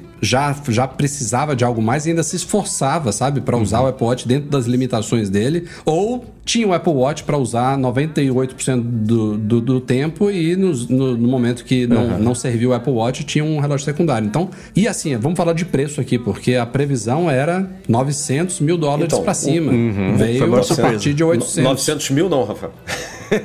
No- 900, Isso é do Brasil. vírgula, mil dólares para cima. É, nos Estados Unidos, pelo menos, veio com preço a partir de. eh, Depende Não, então, eu tava vendo isso, a gente botou a partir D, mas não é a partir D, não. É 799, né? Todas as pulseiras, ele custa 800 dólares. Ah, não tem nenhuma variação mais cara? Qualquer modelo que você quiser, qualquer pulseira. Ah, eu jurava coisa. que tinha alguma pulseira mais cara. você tem um tamanho, uma cor, todos É com isso. conectividade celular e três possibilidades de pulseira com tamanhos diferentes ali, né? Dependendo da pulseira. E Uhum. Ok. ele custa 799. Ou seja, essa foi para a quem tá acostumado a pegar um de aço inoxidável Ah, com conectividade celular. Tá ali, tá ali. Tá ali, cara. Tá ali. Pra essa pessoa dar um pulo e virar assim, ah, eu vou pegar o Ultra, que eu vou gastar mais 100 dólares aqui, 50 dólares, Uhum. Sim, e vou pegar o Ultra, sabe?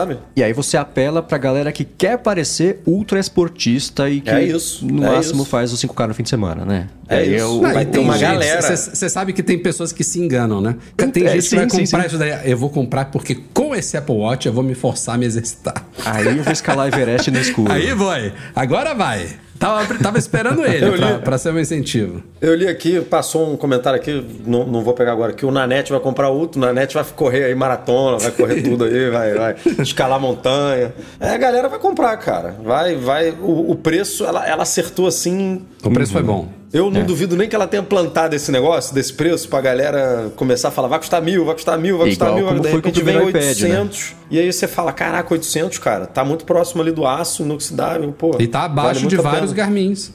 Que vai brigar ali. Tá abaixo. E aí, já que a gente está falando de preço, vou aproveitar aqui para puxar. É, a Apple ou manteve o preço de tudo ou diminuiu, né? Que foi o caso do SE e o caso do Ultra que veio abaixo da expectativa. E assim, é um movimento interessante, porque a gente viu muitos, muitos produtos recentes chegando com preços mais caros, né? O S, próprio SE, iPhone SE, Macs, né? Os MacBooks Pro de 14 e 16 que vieram mais caros e tudo. É, e parece que a Apple deu uma, opa, peraí que a crise aqui, né? Mesmo com inflação, mesmo com tudo pegando E lá nos outro Unidos, parêntese, eles- tá? Isso a gente tá falando de preços Estados Unidos, porque no resto do mundo, inclusive aqui na Europa, as coisas subiram bem, viu? Subiram, subiram, fe- fe- fez um, foi uma subida boa aí na Europa. Boa. No Brasil a gente ficou com o mesmo preço que estava antes, pelo menos na linha de iPhone, né? É, que já tinha sido reajustado é. não muito tempo atrás, então Apple talvez Watch Ultra Brasil... não existia, então não dava, não tem parâmetro e os Watch também ficaram ali mais ou menos elas por elas. Então a, a Apple assim parece que fez um, pelo menos nesse lançamento, um esforçozinho ali para não,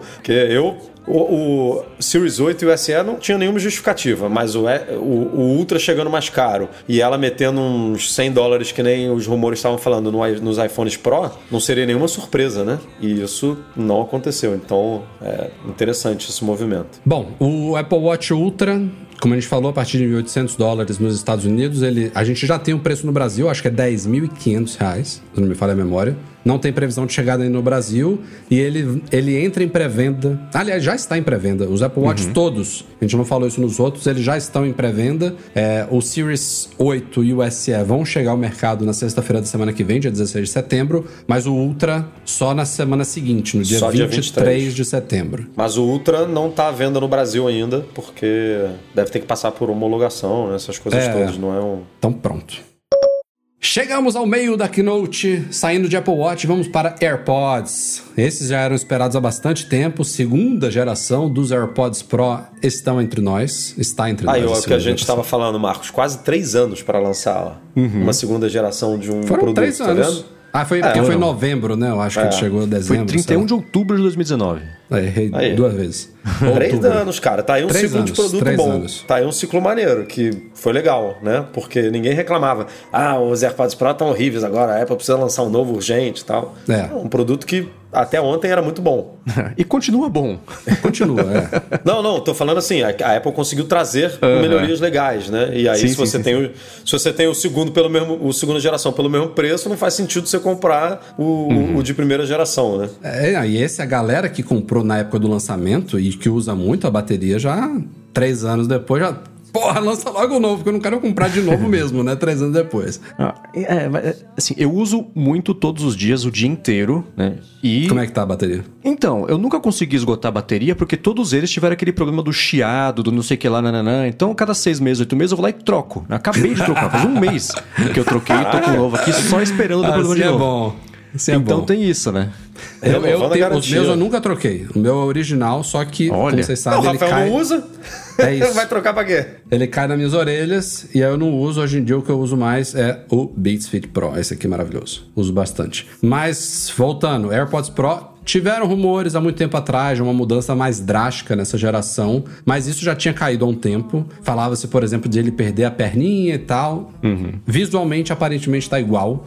Eles mudaram um pouquinho ali o posicionamento de alguns sensores, da câmera de ar e tal, mas você não vai perceber isso olhando para eles. O que mudou mais visualmente foi o estojo, também já tinha vazado exatamente como veio, ele ganhou furinhos ali na parte inferior para alto-falante, então dá para você emitir agora um sonzinho quando você estiver usando o aplicativo Buscar. Ele tem uma espécie de AirTag dentro do estojo, né? Tem até a busca precisa agora. Uhum. E eles aproveitaram para meter um, uma pecinha de metal ali na direita que você pode passar um daqueles. Como é que chama isso? Lanyard. Como é que é em português? É um, um laçozinho, um, né? É, um negocinho para você botar no, no, no, pulso aqui, prender numa, pendurar numa bolsa. Mochila. É, pendurar Cabinho de segurar. Para é. não perder. Mas assim, as novidades tem um, uma coisa só que eu acho que não sei se vai vir ainda, mas nada foi falado. Eles falam de melhoria de áudio, de novos drivers, tem o chip H2, finalmente uma nova uhum. geração desse chip da Apple para headphones, né, o H de headphones, então tem um novo chip Bluetooth ali dentro. 5.3, né, que também então, ajuda esse nessa... Bluetooth 5.3 é o que eu ia falar aqui, porque não tem nada de suporte a áudio de maior qualidade, de L, LC3, né, que ele falava daquele codec, que se aproxima de lossless, nada disso foi falado. Eles falam de melhor qualidade de áudio, uma experiência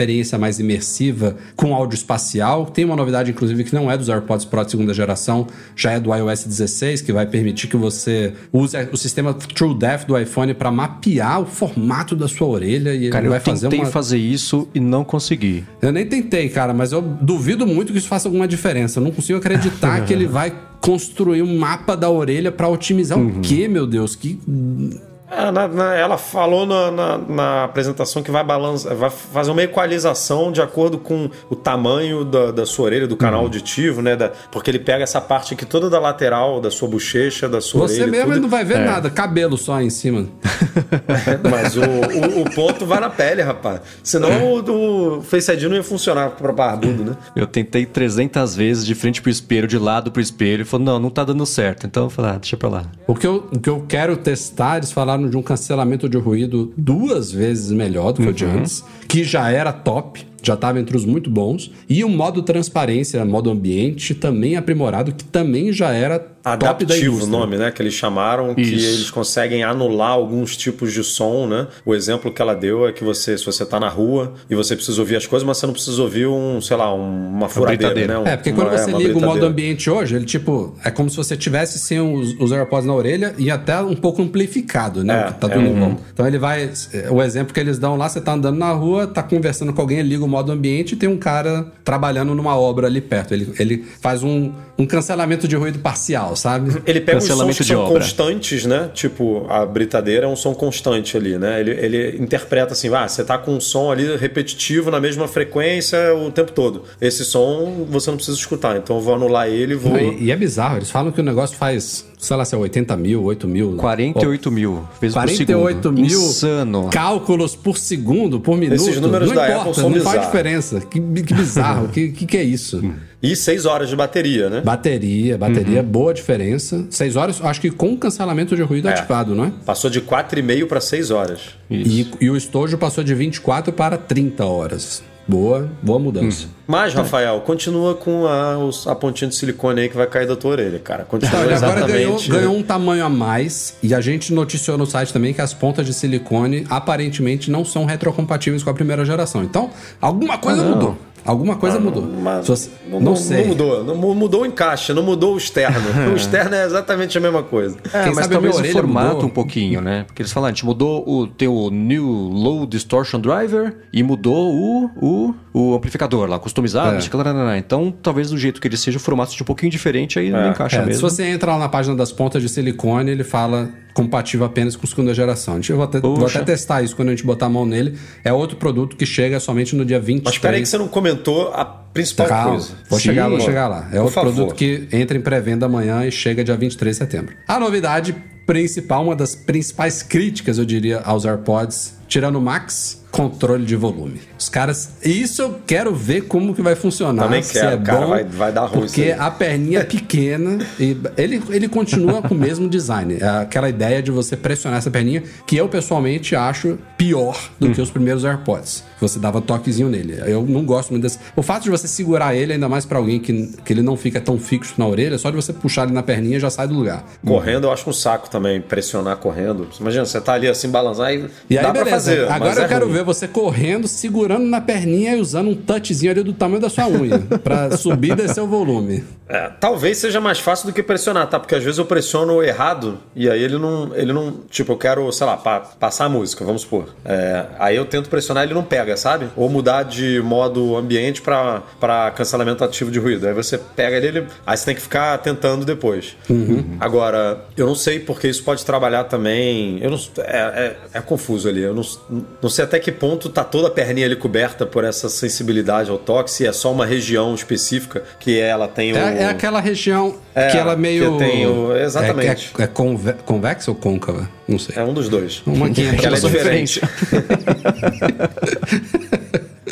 Mas eu, isso eu tô muito curioso pra testar, cara. Muito para ver como é que realmente funciona. Porque eu, além disso, eu tô com medo de ser igual a minha cortina aqui, que você faz assim, ó. pss, Aí ele vai dar um tapinha de 1% no volume. Aí você vai ter que ficar assim, ó. Pss, Isso, isso a Apple tuna, a Apple tuna bem lá no, no, no software. Isso eu não tô preocupado, não. Pra Quero ele ver- poder. É. Imagina você ter que dar 10 arrastadas assim pra poder mudar um negócio de volume direito, assim, né? É, Mas ó, esse Bluetooth 5.3 que a Apple não falou muito, pode ser que traga uma boa mudança ali na experiência com ele, de, de você conectar em múltiplos dispositivos dispositivos, essa troca rápida, eu acho que deve ter umas melhorias boas, que é um, uma, das, uma das coisas que eles melhoraram realmente nessas últimas versões do Bluetooth. E não que eu tivesse problema com isso, mas eles também mudaram a forma como reconhece que o produto está na orelha, né? Que antes é, era nunca um... tive problema com isso, não. É, antes era um sensor de proximidade e agora é, é o um... mesmo dos AirPods de terceira geração, né? É, que detecta a pele, a pele. O negócio sabe que tá ali, tipo, dentro do seu ouvido. Então, uhum. Eu, eu nunca tive problema. Não, não dá para reclamar desse negócio. Às vezes ele dá, ele, ele dispara, sei lá, tô no mercado, vou passar no caixa, pego os dois fones, coloco na mão e fecho a mão, a palma da mão. Mesmo sem estar encostado, encostado ali, ele entende que tá ali na, na região do ouvido é. e da play.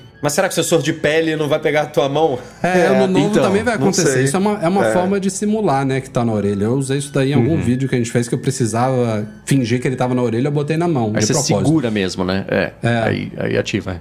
E na condição de usuário que detestava fazer aquele cutuco no cérebro pra dar play e pause... Você não gostava, então? Não, eu achei ótimo esse negócio do volume que, assim, eu passo, sei lá, 30 horas por semana com ele no ouvido. Duas, três correndo, o resto não. Então, para poder, enquanto eu tô aqui, fazer um ajuste rápido de volume, na rua mesmo andando, fazendo alguma coisa, é, uhum. é, eu gostei. Fiquei fora que apareceu e falei, nossa, não, isso finalmente aí, pô, funcionar, isso chegou. E a Apple faz as, né, normalmente é. faz as coisas que funcionam. Teve um cara que comentou, agora eu vou poder vender meu Apple Watch. Acabou a utilidade dele. Porque era isso, né? Eu desisti de usar a Siri, então eu não uso a Siri pra ajustar o volume. Ah, tinha que tirar o telefone do bolso pra ajustar horrível, o volume. Né? Ou pelo é. Apple Watch, que às vezes dava, às vezes não. Tem tempo que a gente não vê destaque na Siri num evento da Apple, né? A Apple, é, não, a Apple desistiu não... da Siri, tenho certeza. Faz Caramba. três anos já que. 250 dólares, continua o mesmo preço nos Estados Unidos e no Brasil. Reajuste, até ficou, chegou mais barato, né? Caiu. Ah, então, oh. mais baratinho. Chegou não, né? Vai chegar. Vai ser homologado. Uhum. E a Apple não manteve o de primeira geração à venda, que era uma aposta que alguns, né, alguns fizeram, que ela poderia reduzir para, sei lá, 200 dólares Sim. e tal. E ela preferiu realmente é, substituir o produto, né? É isso aí. AirPods Pro de segunda geração.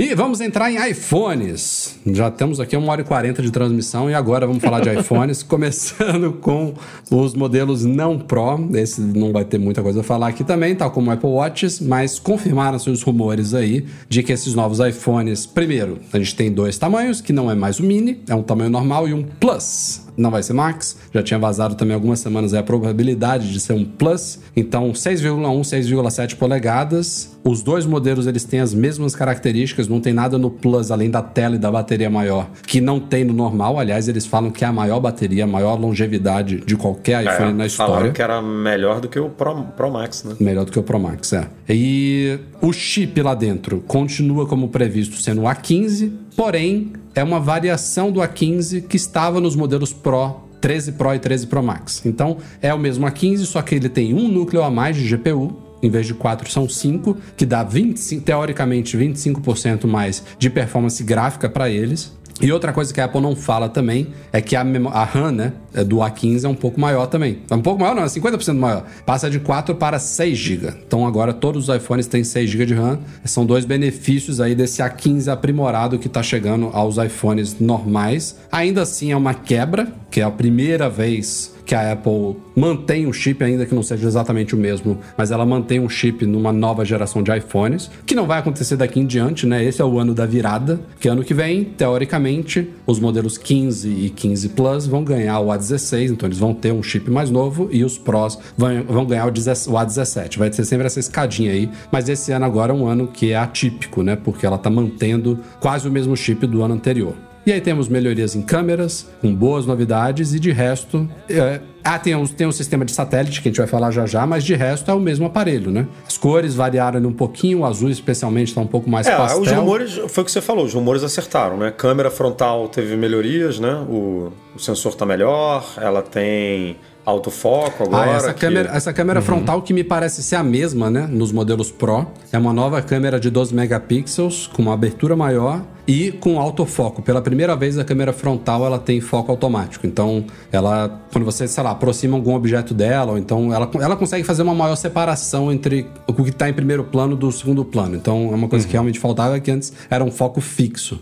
E o próprio chip também, eles, é, eles fizeram muitas melhorias é, fotográficas com base em software, né? em, em, hardware também, mas não necessariamente ligado à lente, né? à câmera. É, eles botaram aquele. Eu até esqueci os nomes aqui, mas o. Photonic Engine. Photonic é aí, Engine, tem, né? Photonic Engine, enfim. Mas só um parêntese que... aqui, eu abri o site da Apple aqui pra gente não esquecer de falar nada. Os caras, num dia seguinte ao evento, tiraram todos os produtos da Home para fazer uma homenagem à rainha. Ah, eu tinha olhado de manhã. De manhã não, no começo da tarde tinham feito isso ainda não. A Home da Apple tá tomada lá.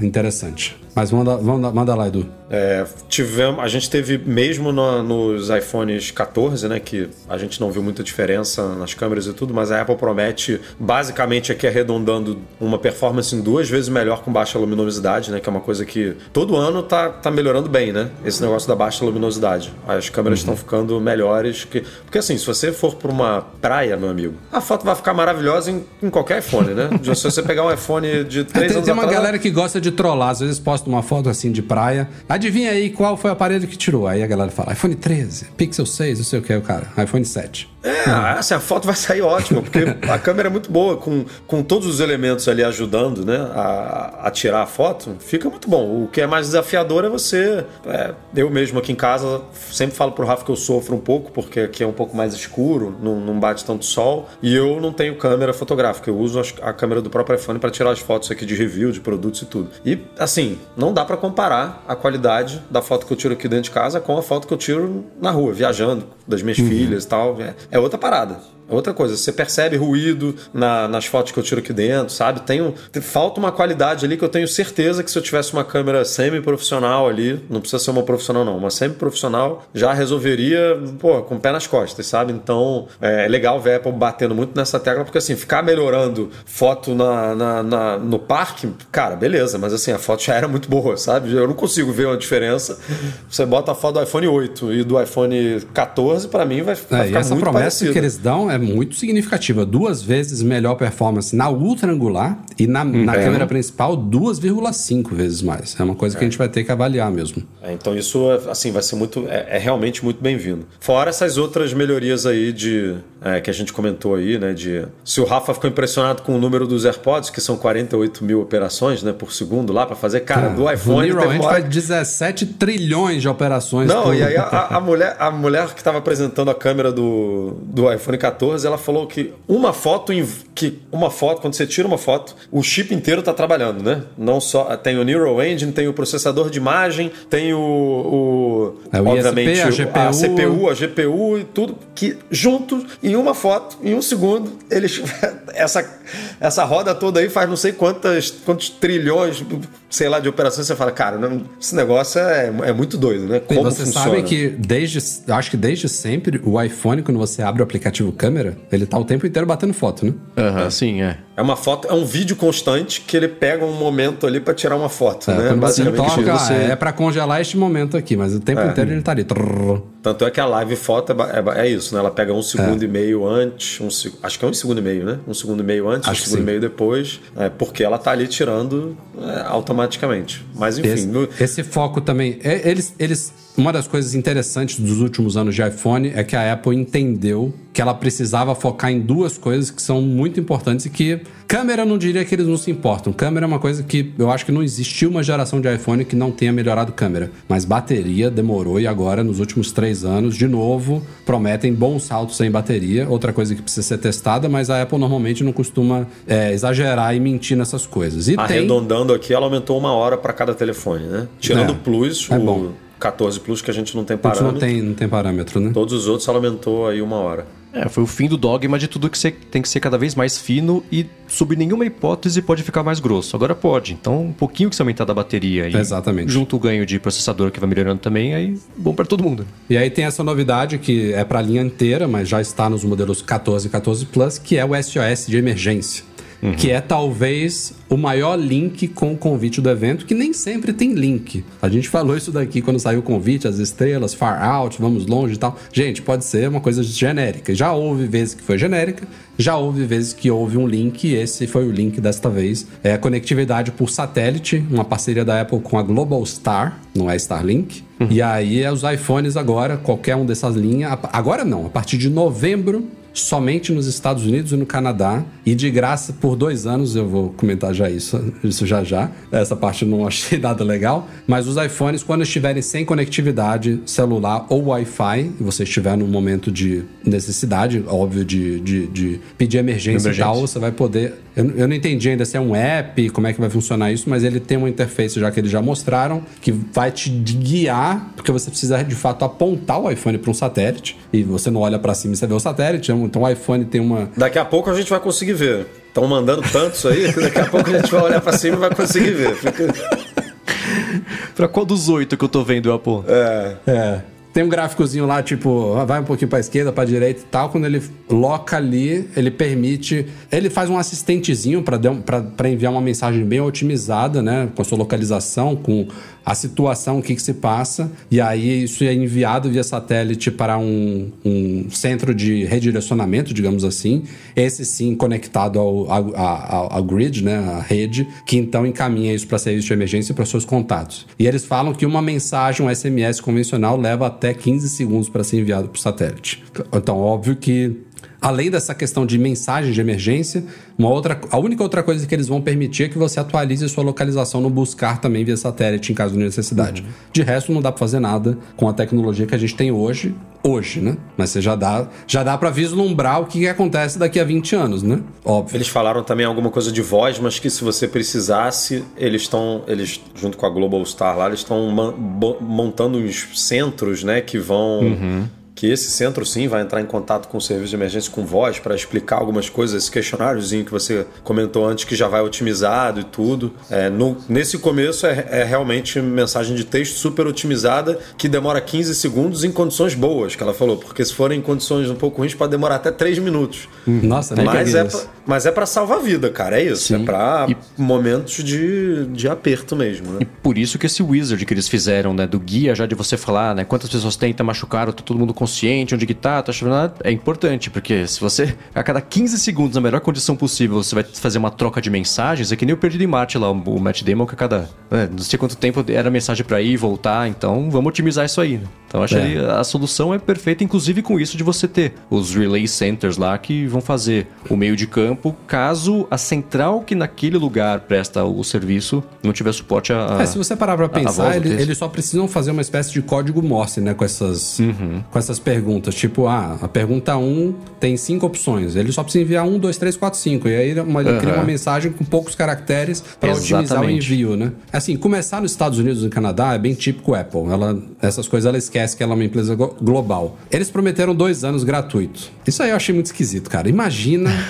tudo bem, ainda tá longe, né? Vai começar em novembro, só, só dois, final de 2024 que as pessoas. Que a, a Apple tem esse tempo para decidir o que fazer, se vai realmente cobrar, quanto que vai cobrar, mas, pô, você imagina a situação. O cara foi pro deserto, se fudeu, se perdeu, ficou sem sinal e esqueceu de pagar a mensalidade do negócio. Tipo, não pode usar. Vai estar tá no Apple One, vai estar tá lá no, no Meu no... Deus, não faz sentido cobrar por isso, cara. Não, o meu isso... medo, o ah, meu medo é, a gente já discutiu aqui, não sei se foi em off, que a BMW uma vez estava cobrando pelo CarPlay, depois né, passou a liberar de graça e agora está cobrando para esquentar o banco. Uhum. Você esquentar o banco, você compra o carro e tem que pagar para esquentar o banco. O meu medo é algumas coisas, por exemplo, a Apple poderia, se ela quiser, vai cobrar pelo detecção de queda, pelo detecção Imagina de acidente isso, no cara. carro. Você vai começar a a fatiar. É porque assim, ela, eu entendo que é um serviço caro, que precisa fazer um baita investimento, tá montando centro de para intermediar a sua mensagem com o serviço de, de, socorro, sabe assim, não é? Tem que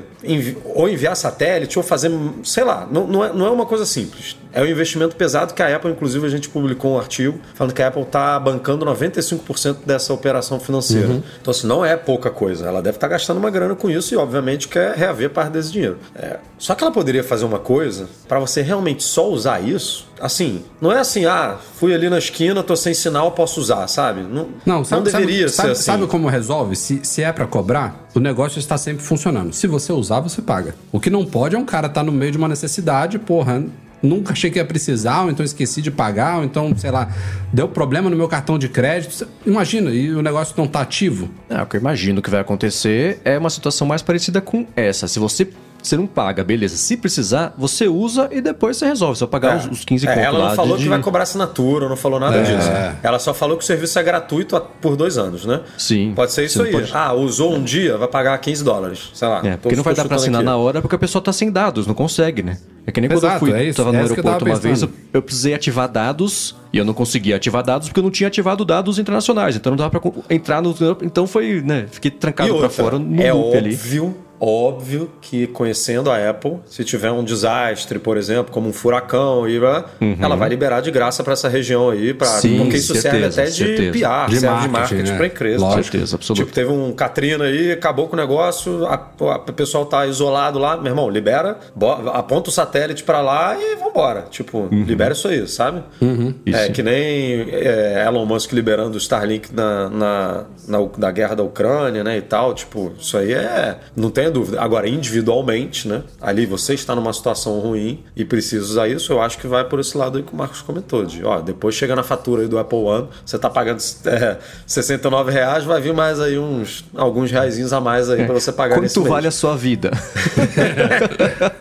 não, quero economizar 50 conto, não vou Não, ativar a, gente, não. a gente estava falando da detecção de acidente, que aliás também está nesses iPhones, está em, tá em toda a Uhum. linha iPhone 14, a mesma detecção de acidente de carro. Outro recurso que vai gerar umas histórias surreais. Aham, sim. Quando rolar Ah, sim. Já são as cartinhas do ano que vem que vai começar o evento da Apple, certeza. Vira e mexe, né? A gente vê pessoas é, perdidas em floresta. Aqui no Rio tem direto, já rolou na Floresta da Tijuca, já rolou. Agora teve um, um pescador, não foi? Que ficou 11 dias naufra- né, dentro de um freezer. Né? Vocês, vocês viram essa notícia? É, Se o cara Não. tem ali um negócio desse, né? Resolve ali na hora. Então, vamos ver menos, né? Por, principalmente por ser só Estados Unidos e Canadá nesse começo, do que o, o acidente de carro, porque o acidente de carro vai estar rolando Sim, de um sim. dia para o outro.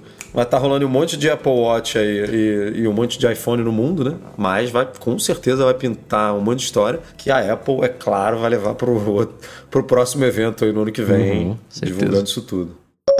Ok, saindo dos modelos normais, vamos para os que tiveram realmente grandes novidades. iPhone 14 Pro e iPhone 14 Pro Max. Começando aqui com a frente deles. Confirmado aí o novo notch, nova testa, que na verdade é uma ilha.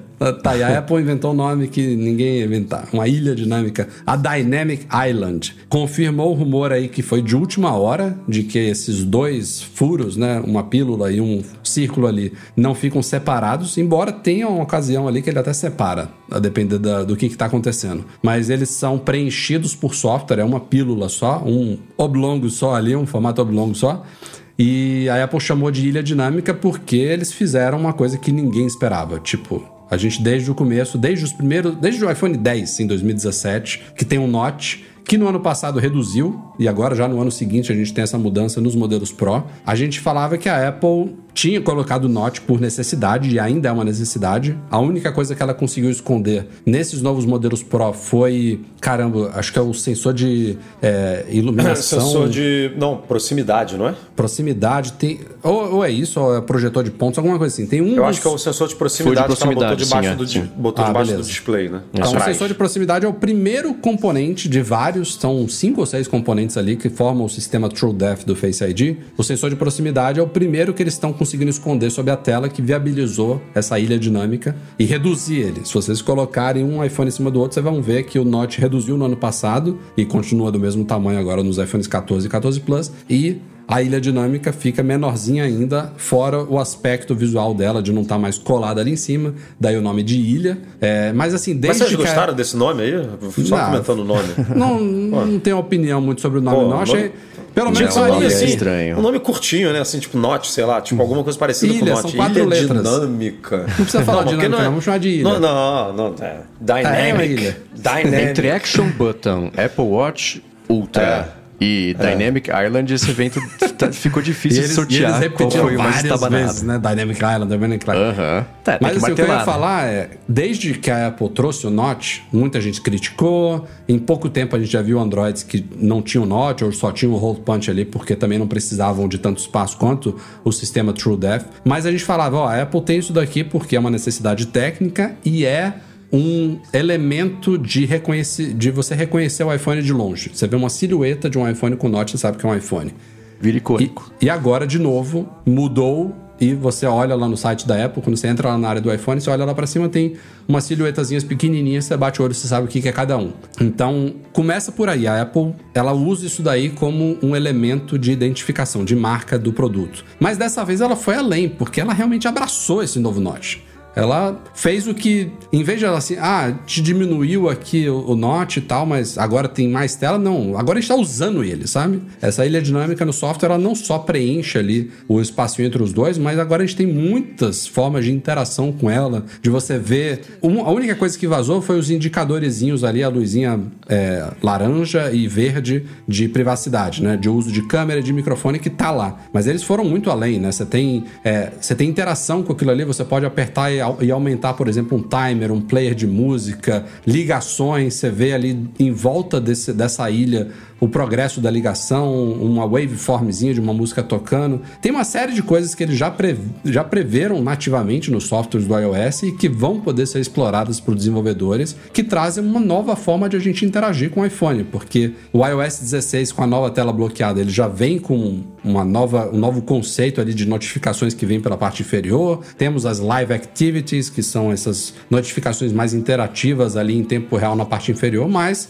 isso tudo agora se complementa com a tal da ilha dinâmica em cima, que vai ter outras formas de você agora interagir por cima, por baixo, você joga a coisa ali para cima, você tem duas coisas ao mesmo tempo, aí ela se divide em duas, aí você toca e segura e amplia. Ou seja, eles, eles tiveram que colocar inclusive um digitizer, né? uma, uma, uma parte sensível ao toque ali em, em toda aquela área da ilha dinâmica, porque você pode pressionar nela. É um note, mas tem a parte sensível ali. Inclusive tem uma brincadeira já, porque a câmera tá ali também, né? Então você vai meter o dedo ali toda hora em cima Sim, da câmera. É. Vamos ver se vai ser um problema. Vai ficar Mas, limpinho. Cara, como eu falei no, no início do podcast, eu nunca vi uma reação a uma coisa tão positiva, sabe? As pessoas todas ficaram realmente surpresas, porque, pô, os caras fizeram um baita trabalho ali de animação, de interação, de usabilidade. Óbvio que a gente precisa usar para entender, mas eles venderam muito bem, sabe? Não é uma, um gimmick, é uma. Tipo, ó temos isso daqui, não, essa área aqui que a gente só falava o quanto que ele atrapalha a visão da tela, ou se o note vai ficar mais ou menos visível do que esse hole punch. Não, isso, isso agora não é uma área mais morta, sabe? Isso daqui a gente está usando. Isso daqui vai ampliar a sua, a sua, a sua interação com o produto. Então, independente de questão de nome aqui, de se o note é melhor, se é pior, se deveria ter, se não deveria ter, mas eu achei muito interessante o que eles bolaram. Eu Bom, vocês sabem que eu nunca fui fã do Notch, né? Então, ele, sempre espetou e segue espetando meu olho. As pessoas, ah, acostumando, ainda olho e acho feio. Quando pintou o rumor de que ia ser uma pílulazinha juntinha, assim, acho que como a gente estava acostumado a ver com os outros rumores que ia ser dois botões, dois, dois furinhos separados, com esse negocinho junto, falei, ah, não sei se eu preferia o rumor anterior, se eu prefiro esse, mas foi a hora que apareceu no evento lá, o negocinho esticando, eu falei, putz, comprei 100% essa ideia, não vejo a hora de, de, mexer e ver, interagir, porque eles fizeram isso de transformar uma limitação técnica no principal recurso do aparelho. Quando tinha o Note, por exemplo, ah, a Apple podia fazer que nem fez no MacBook, né, que tem o Note também, ah, faz uma barra preta em cima, você esconde o Note, finge que não tá lá, mas usa aquilo para um, um para fazer menu e contexto e tudo mais. E não, né? ela transformou o Notch no ícone do aparelho. E esse, é assim, eu não tenho a menor dúvida, a menor dúvida de que daqui a dois, três, quatro, cinco anos, tudo quanto é telefone vai ter exatamente esse comportamento. E eu não duvido também que vai aparecer Você foi hoje, longe, amanhã. viu? Quatro ou cinco anos. Daqui a seis meses já tem Android com isso daí já. Ah, isso. E eu não duvido que tem Android que já fez um negócio desse. Vai aparecer, ah, o Android já tinha aqui no Nokia X, não sei o que lá. É, mas Ninguém nunca ouviu falar desse telefone, fizeram e não acertaram. Esse aí parece que está na mosca de um jeito de fazer uma interação. Porque tá, tá, tá tá divertido, tá bem animado. Não, tá não, útil, não é, cara. Tá... tá... muito útil esse negócio. Aliás, assim, eu acho que foi a primeira vez que o Alan Dye subiu num palco, né, virtual. Sim, né? sim, é. Isso assim, até... esse filho, ele deve ter falado, esse filho é meu, eu vou, eu vou Exatamente, é. eu vou assumir isso aqui. Tem dois sucessores do Johnny Ive dentro da Apple. Tem o Alan Dye que, que cuida da interface humana de software que é uma coisa uhum. que o Johnny Ive demorou a cuidar, mas enfim, desde o iOS 7 ele cuidava até os, os últimos tempos dele na Apple. O Alan é, é uhum. o cara de software. E a. Como é o nome Evans dela? Henke. Boa. Evans Henke é a, é a sucessora do, do Ivy em hardware. E aí o Alan, pela primeira vez, ele apresentou essa parte da Dynamic Island na Keynote. Uhum. É, eu comentei exatamente isso no DT. Ele sabia que era um golaço, tanto que porque ele foi lá assumir o filho, né? Porque falou, bom, esse, esse é o apresento. Né? É. E eu e acho que é a primeira bem. vez que a gente tem é, num, num produto de né, uma nova geração de um produto que um sistema roda né, em vários aparelhos que você tem um comportamento tão diferente no novo, né? Uhum. Tipo, você não, você, não vai, você não tem nada parecido no iPhone 13, que era vendido até ontem, sabe? No iPhone 13 Pro. Tipo, todo, o, a confirmação do Face ID, por exemplo, no iPhone 13 Pro vai ser ali no, no meio, uma notificação ali no meio. Uhum. Esse vai ser pretinho lá em cima, saindo do, do negócio, sabe? Que você adicionou crédito no cartão, que é o exemplo que eles usam também, né? Adicionou crédito no seu cartão de transporte do Apple Pay. Aí vai vir uma noite. E o, você não tem. Assim, vai mudar a forma uhum. como você interage. Porque eu, eu vi coisas muito simples, mas que mudam completamente a forma como você interage com o telefone, que é uma coisa que eu uso aqui direto. Por exemplo, você vai chamar o Uber. Se você sai do Uber, você não sabe, cara, quanto que, quando que o carro vai chegar. Aí tudo bem, quando o carro tá virando aqui na esquina, você recebe uma notificação. O Uber tá chegando, vai ali. Você vai sair do Uber, vai ficar ali, assim, o carro tá 5 minutos, 4 minutos, 3 minutos, 2 minutos. Que já a vai ter de... com as live activities também. Mas uhum. também, agora você, vai poder você ver um... tem uma versão compacta ali em cima. Você vai poder ver o placar de um jogo, cara, ao vivo ali, tipo. Foi muito legal, né? rolando. né? Botou um time de cada lado ali. Pô, muito é, bacana. Assim, ele, os caras fizeram de um jeito que vai mudar. É porque a gente não percebe isso ainda, porque a gente não, não tá com o produto na mão, mas vai mudar a forma como a gente interage com as coisas simples. Sim. E as coisas simples são, é o que a gente usa todo dia, é o que a gente usa, assim, constantemente. Então vai melhorar muito a nossa, a, a nossa relação com o, o, software, sabe? Vai ficar um negócio. É. Foi o que o Rafa falou que você falou, cara. A galera vai querer copiar esse negócio. A galera não vai.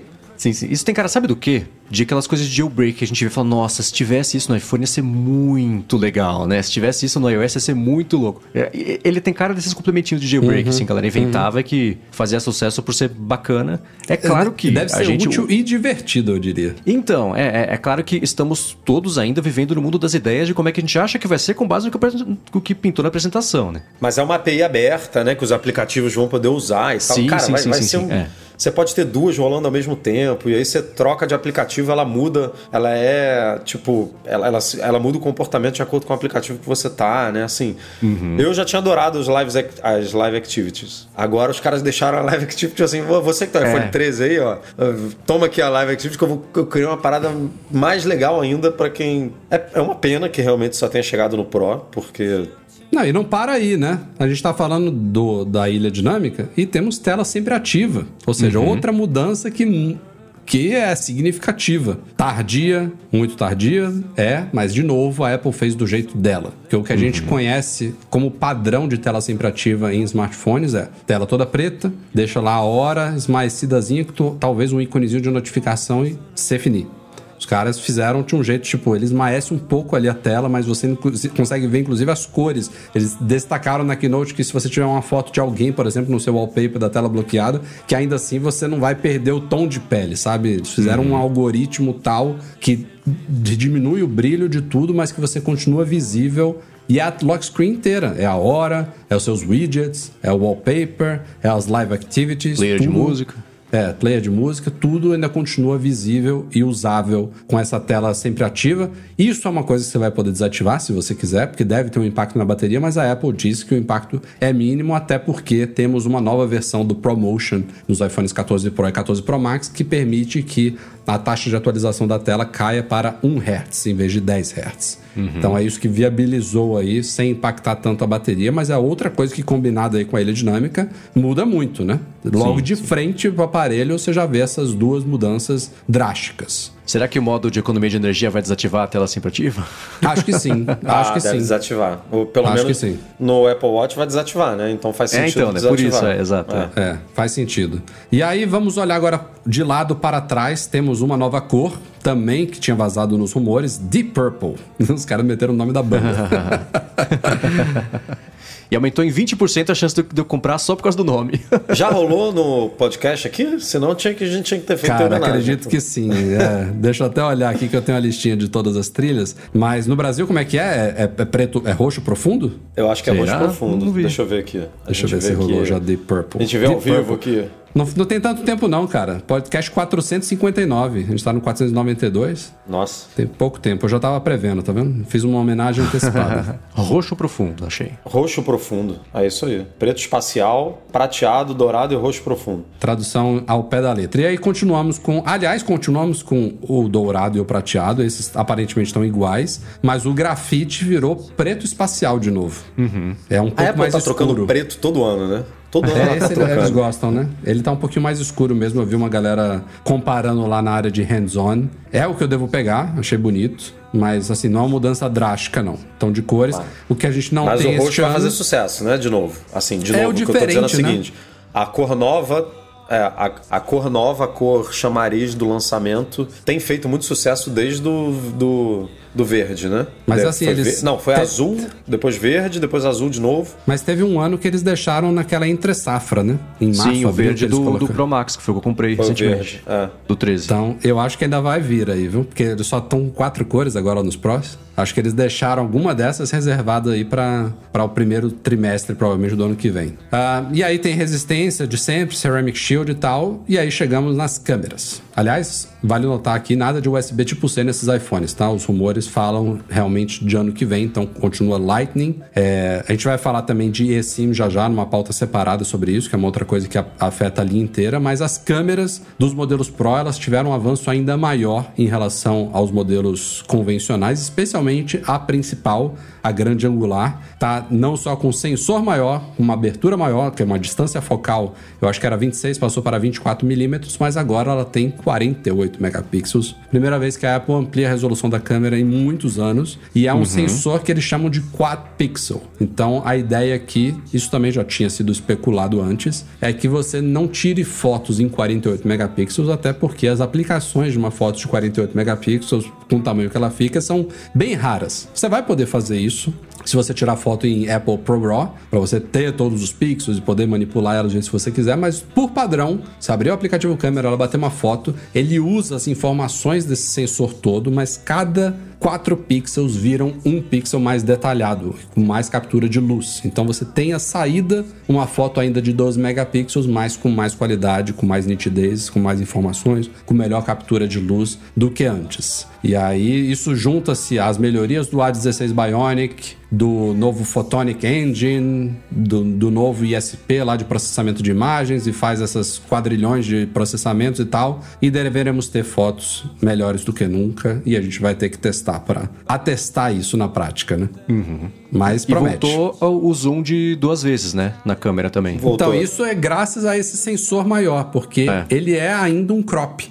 O- a tela objetiva continua de três vezes, a ultra angular também. Todas essas câmeras foram melhoradas, tá? Tem, tem melhorias em todas elas. Mas eles, eles conseguiram, já que o sensor é tão maior e você consegue dar um crop sem dar zoom, então você não tem perda de qualidade, então ele usa uma parte do meio do sensor para fazer o duas vezes. Então eles acharam tão bom que eles voltaram a colocar lá a opçãozinha embaixo. Você tem 0,5x, 1x, 2x e 3x. É como se agora. você tivesse quatro câmeras agora, né? Como se- É, assim, exatamente. é, é o que eles estão vendendo, né? Você tem quatro câmeras e eles dizem, como você falou, que a qualidade é como se fosse óptica. Então, é, agora a gente tem que testar, né? Mas É, ele tá usando um pedaço do sensor, é um crop no sensor, não é um crop de uma imagem já processada. Por isso que é um. Não há perda de qualidade. É basicamente isso. Mas os mesmos ganhos do iPhone 14 que a gente tinha falado, de baixa luminosidade, a gente tem 2 a 2,5, Uhum. dependendo da câmera, né? É, Não, sensor, o, o tamanho de O pixels... Action Mode lá, que é bem interessante.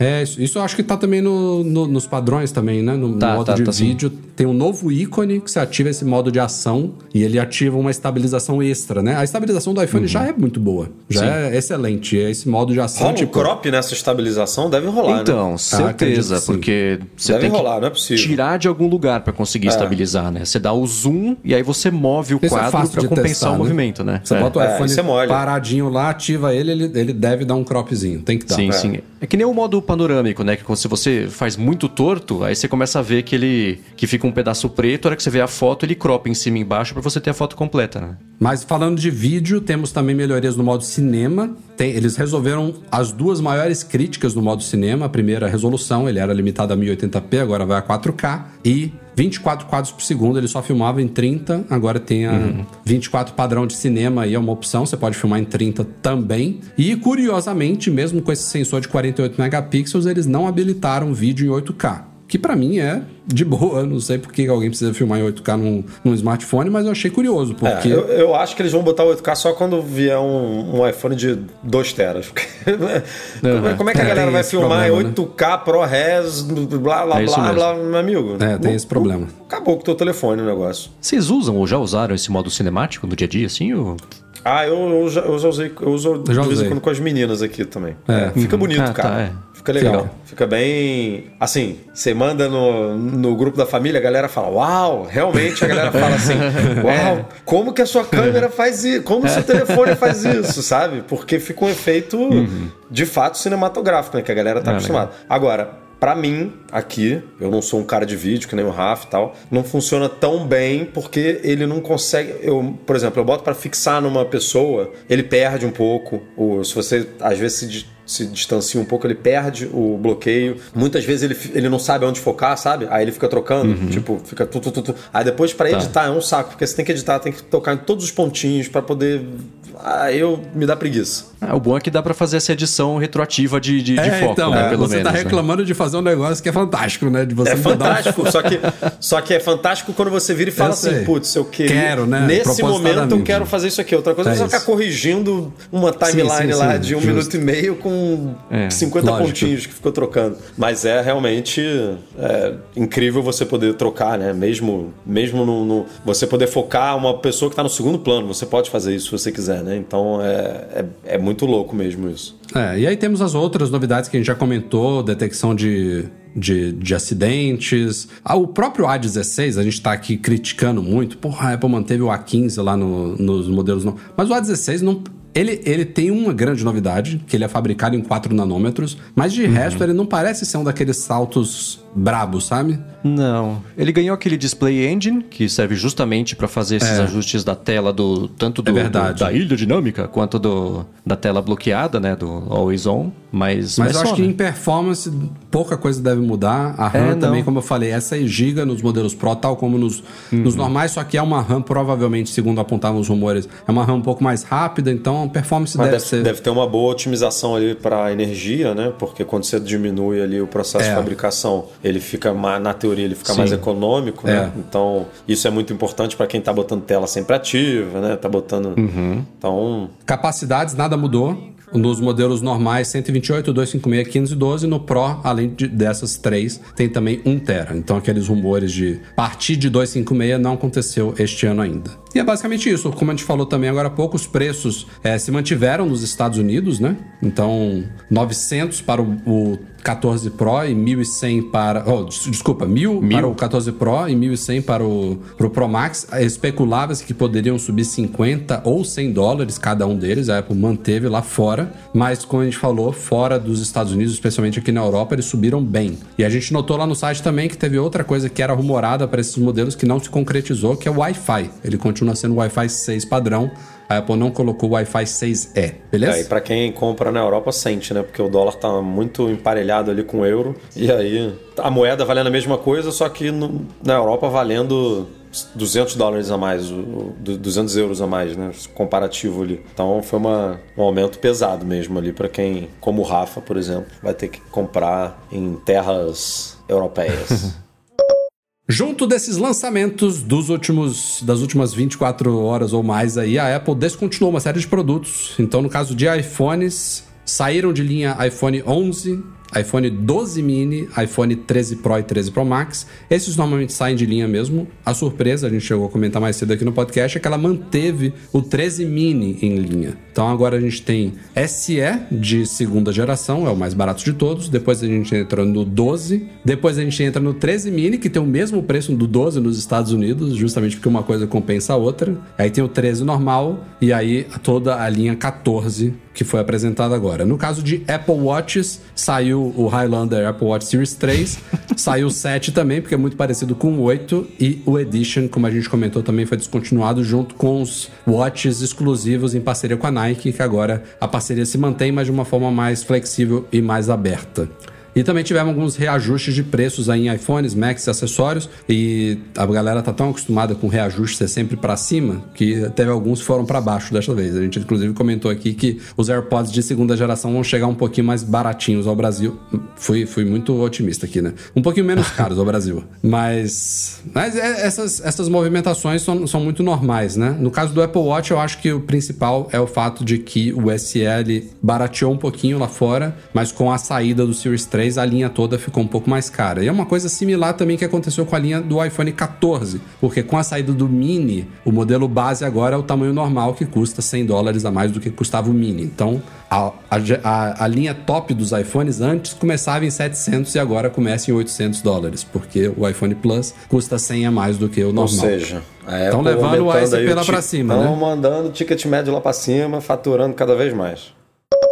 Como o Marcos ia puxando agora há pouco aqui, uma coisa que a gente deixou para comentar à parte é a questão de conectividade celular em toda a linha nova de iPhones. Especialmente os modelos americanos têm uma grande novidade. Todos eles, do iPhone 14 normal até o Pro Max, eles perdem a bandeja de chip físico. Então, os iPhones americanos que já eram diferentes desde o iPhone 12, quando a Apple trouxe pela primeira vez o 5G para os iPhones no iPhone 12, os iPhones americanos sempre foram diferentes. Eles já tinham um recortezinho ali da antena do 5G millimeter wave, que é o mais rápido, mas com alcance bem limitado. Isso já aconteceu no 12, aconteceu no 13 e agora no 14 não só ele tem o millimeter wave que não se expandiu, continua só nos americanos, como ele perde também a bandejinha de chip. Então, nos Estados Unidos, quem comprar esses iPhones vai precisar usar o eSIM, o chip eletrônico, que já está presente nos iPhones há muitos anos, que já está, eu posso dizer, amplamente suportado pelo mundo, só que ainda não tá, não funciona exatamente da forma como eu acho que ele foi concebido, né? De ser uma coisa 100% prática digital, especialmente no Brasil. Não sei se todas, tô, tô longe já há alguns anos aí, vocês me, me ajudem, mas eu sei que ao menos algumas operadoras no Brasil ainda requerem que você vá até uma loja, uhum. compra lá um pedacinho de papel, escaneia um código QR e tal, um processo que não deveria ser assim. Mas é, é, claramente o futuro. A Apple está tentando puxar isso para frente, começando com os Estados Unidos, é, migrando já de vez aí para o eSIM. Inclusive, o iOS 16 traz uma novidade que vai depender de adoção de suporte de operadoras, que é uma facilidade para você transferir o eSIM de um iPhone para outro, que ainda é um processo complicado. Quando você restaura um iPhone, por exemplo, você perde né, o eSIM que você importou. Então, isso elas estão melhorando aí com o iOS 16. E, mas assim, como eu falei, o, o suporte eSIM já acontecia antes. Isso não é uma diferença. Ele, inclusive, suporta o Dual eSIM, né? Então você pode ter dois eSIMs ativados ao mesmo tempo, que é uma coisa que já rola hoje. Hoje, mesmo com a bandeja de, de, de chip, você pode ter dois eSIMs ativados, contanto que não tenha um chip físico, né? Ele já suporta isso hoje. Mas eu não sei. Eu esse rumor já estava rolando há um tempo. É,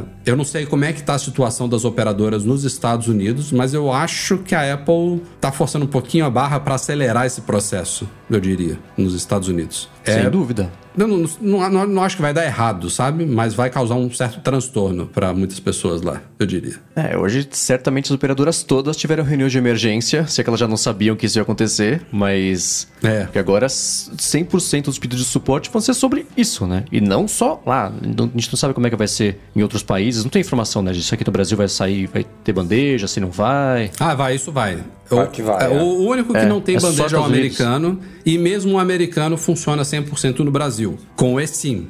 Com o eSIM, exatamente, né? Frequências e bandas fora. de 4G, 5G, isso não é problema. Nenhum iPhone, nenhum Apple Watch dos novos Beleza.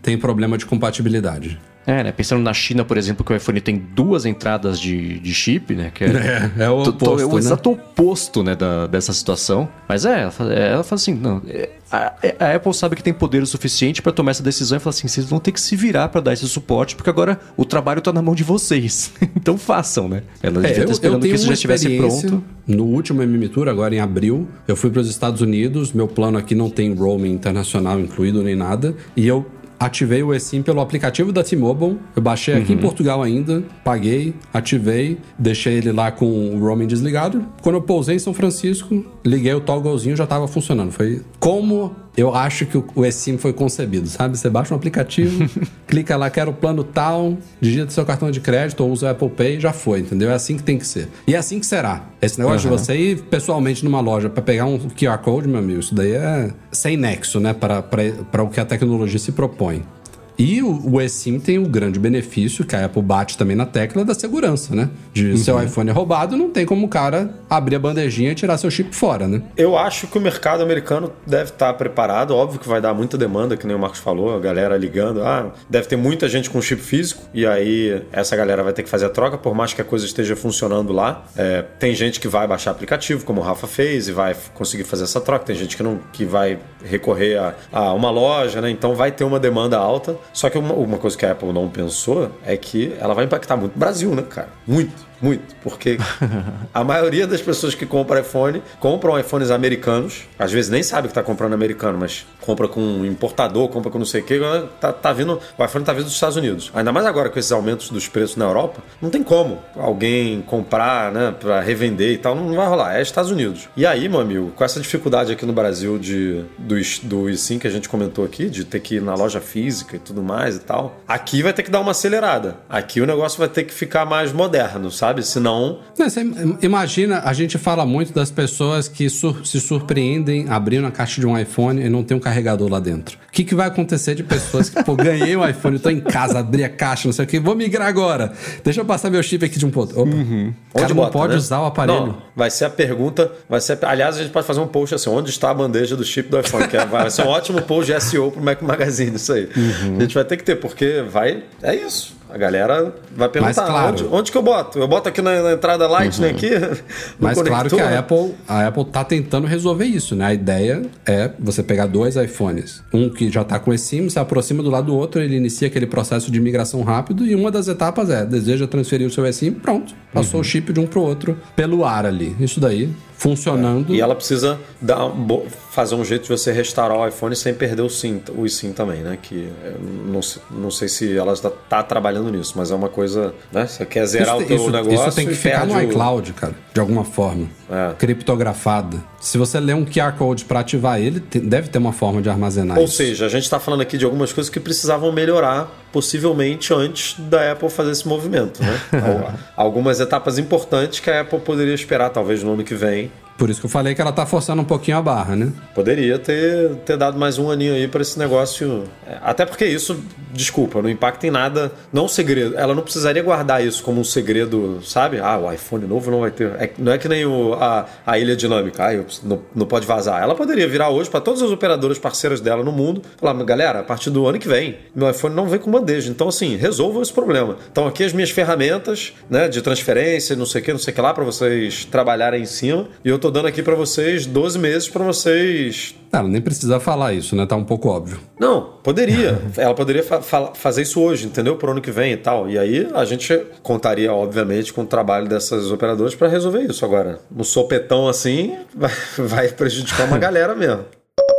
E a última pauta deste podcast aqui é outra coisa que a galera esperava muito ouvir no, no evento. Não ouviu no evento em si, mas logo depois a Apple colocou as informações lá no site dela. Saíram as versões Release Candidates, as candidatas à final do iOS 16, do WatchOS 9 e do tvOS 16. Os três serão lançadas para todo mundo na segunda-feira da semana que vem, dia 12 de setembro, iOS 16, WatchOS 9 e tvOS 16. Lembrando que macOS Ventura 13 já era esperado para outubro somente e recentemente a Apple já tinha anunciado também que o, o iPadOS 16 vai demorar um pouquinho mais, deve sair junto do macOS, provavelmente neste outro evento especial aguardado para outubro aí que deve ser focado em Macs e iPads. Então os dois sistemas relacionados sairão juntos daqui para mais um mês, um mês e pouquinho aí. Então segunda-feira estão disponíveis esses novos sistemas aí para iPhones, Apple Watches e Apple TVs. com todos os- tvOS com muitas novidades. é, esse eu tô, tô- Quase que eu não durmo esperando o tvOS 16, cara. Deve ter update pra HomePod também, né? Algumas coisinhas Deve. extras, mas vale lembrar que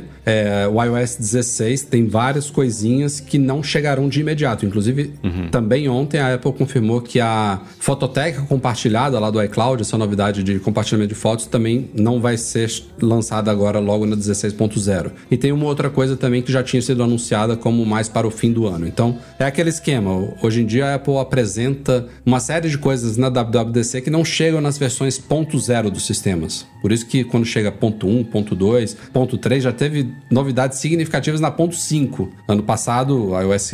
Passado ou retrasado? O iOS 14.5 foi o que trouxe Face ID com máscara, não foi? Alguma coisa assim? É. Teve o, a transparência do rastreamento de apps também, foram uns updates. Então a gente tem agora, essas atualizações não são mais meras. É, os próprios Stage Manager é, disseram que ia atrasar, mas agora, como o iPad OS vai atrasar, né? Aí já provavelmente vai chegar junto. Mas rolava esse rumor também de que ia, ia atrasar, né? E tudo, porque tem coisas que precisa de mais atenção e mais polimento ali.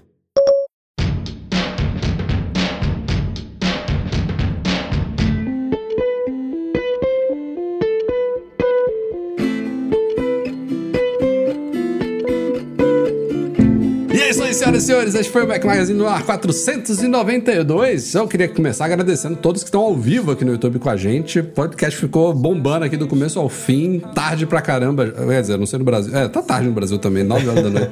Aqui, uma da manhã já. Mas obrigado a todos que acompanharam nossa gravação ao vivo aqui no podcast super longo. Marcos Mendes sempre querendo bater recordes. Não sei se bateu dessa vez, senão tá lá no top 5. Não se preocupe. Obrigado, cara, pela companhia, pelo papo. Obrigado pelo convite. Você mandou uma mensagem no meio dessa semana, né, pra ver se eu consegui. Eu achei uma mensagem e falei, eba, vou participar do Mac Magazine lá.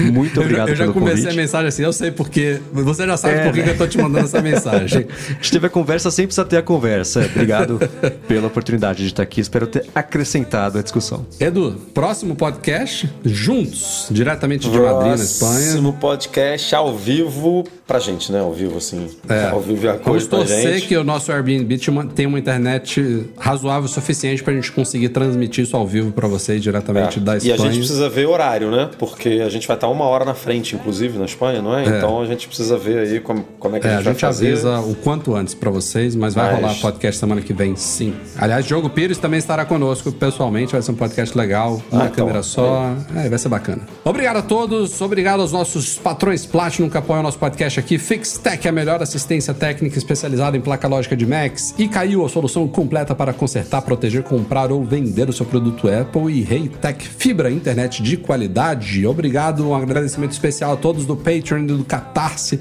especialmente os patrões Ouro, Alain Ribeiro Leitão, Alexandre Patrício, Arnaldo Dias, Arthur Duran, Cristiano Melo Gamba, Derson Lopes, Enio Feitosa, Fernando Brum, Fernando Feg, Francisco Marchetti, Gustavo Assis Rocha, Henrique Félix, Henrique Veloso, José Carlos de Jesus, Luciano Flair, Marcos Ferreira, Nelson Barbosa Tavares, Pedro Cobatini, Rafael Dorceles, Rafael Mantovani, Romário Henrique, Sérgio Bergamini, Thiago Demiciano e Wendel Bellarmino. Gente, vou dormir. Obrigado pela audiência. Até o podcast que vem. Tchau, tchau.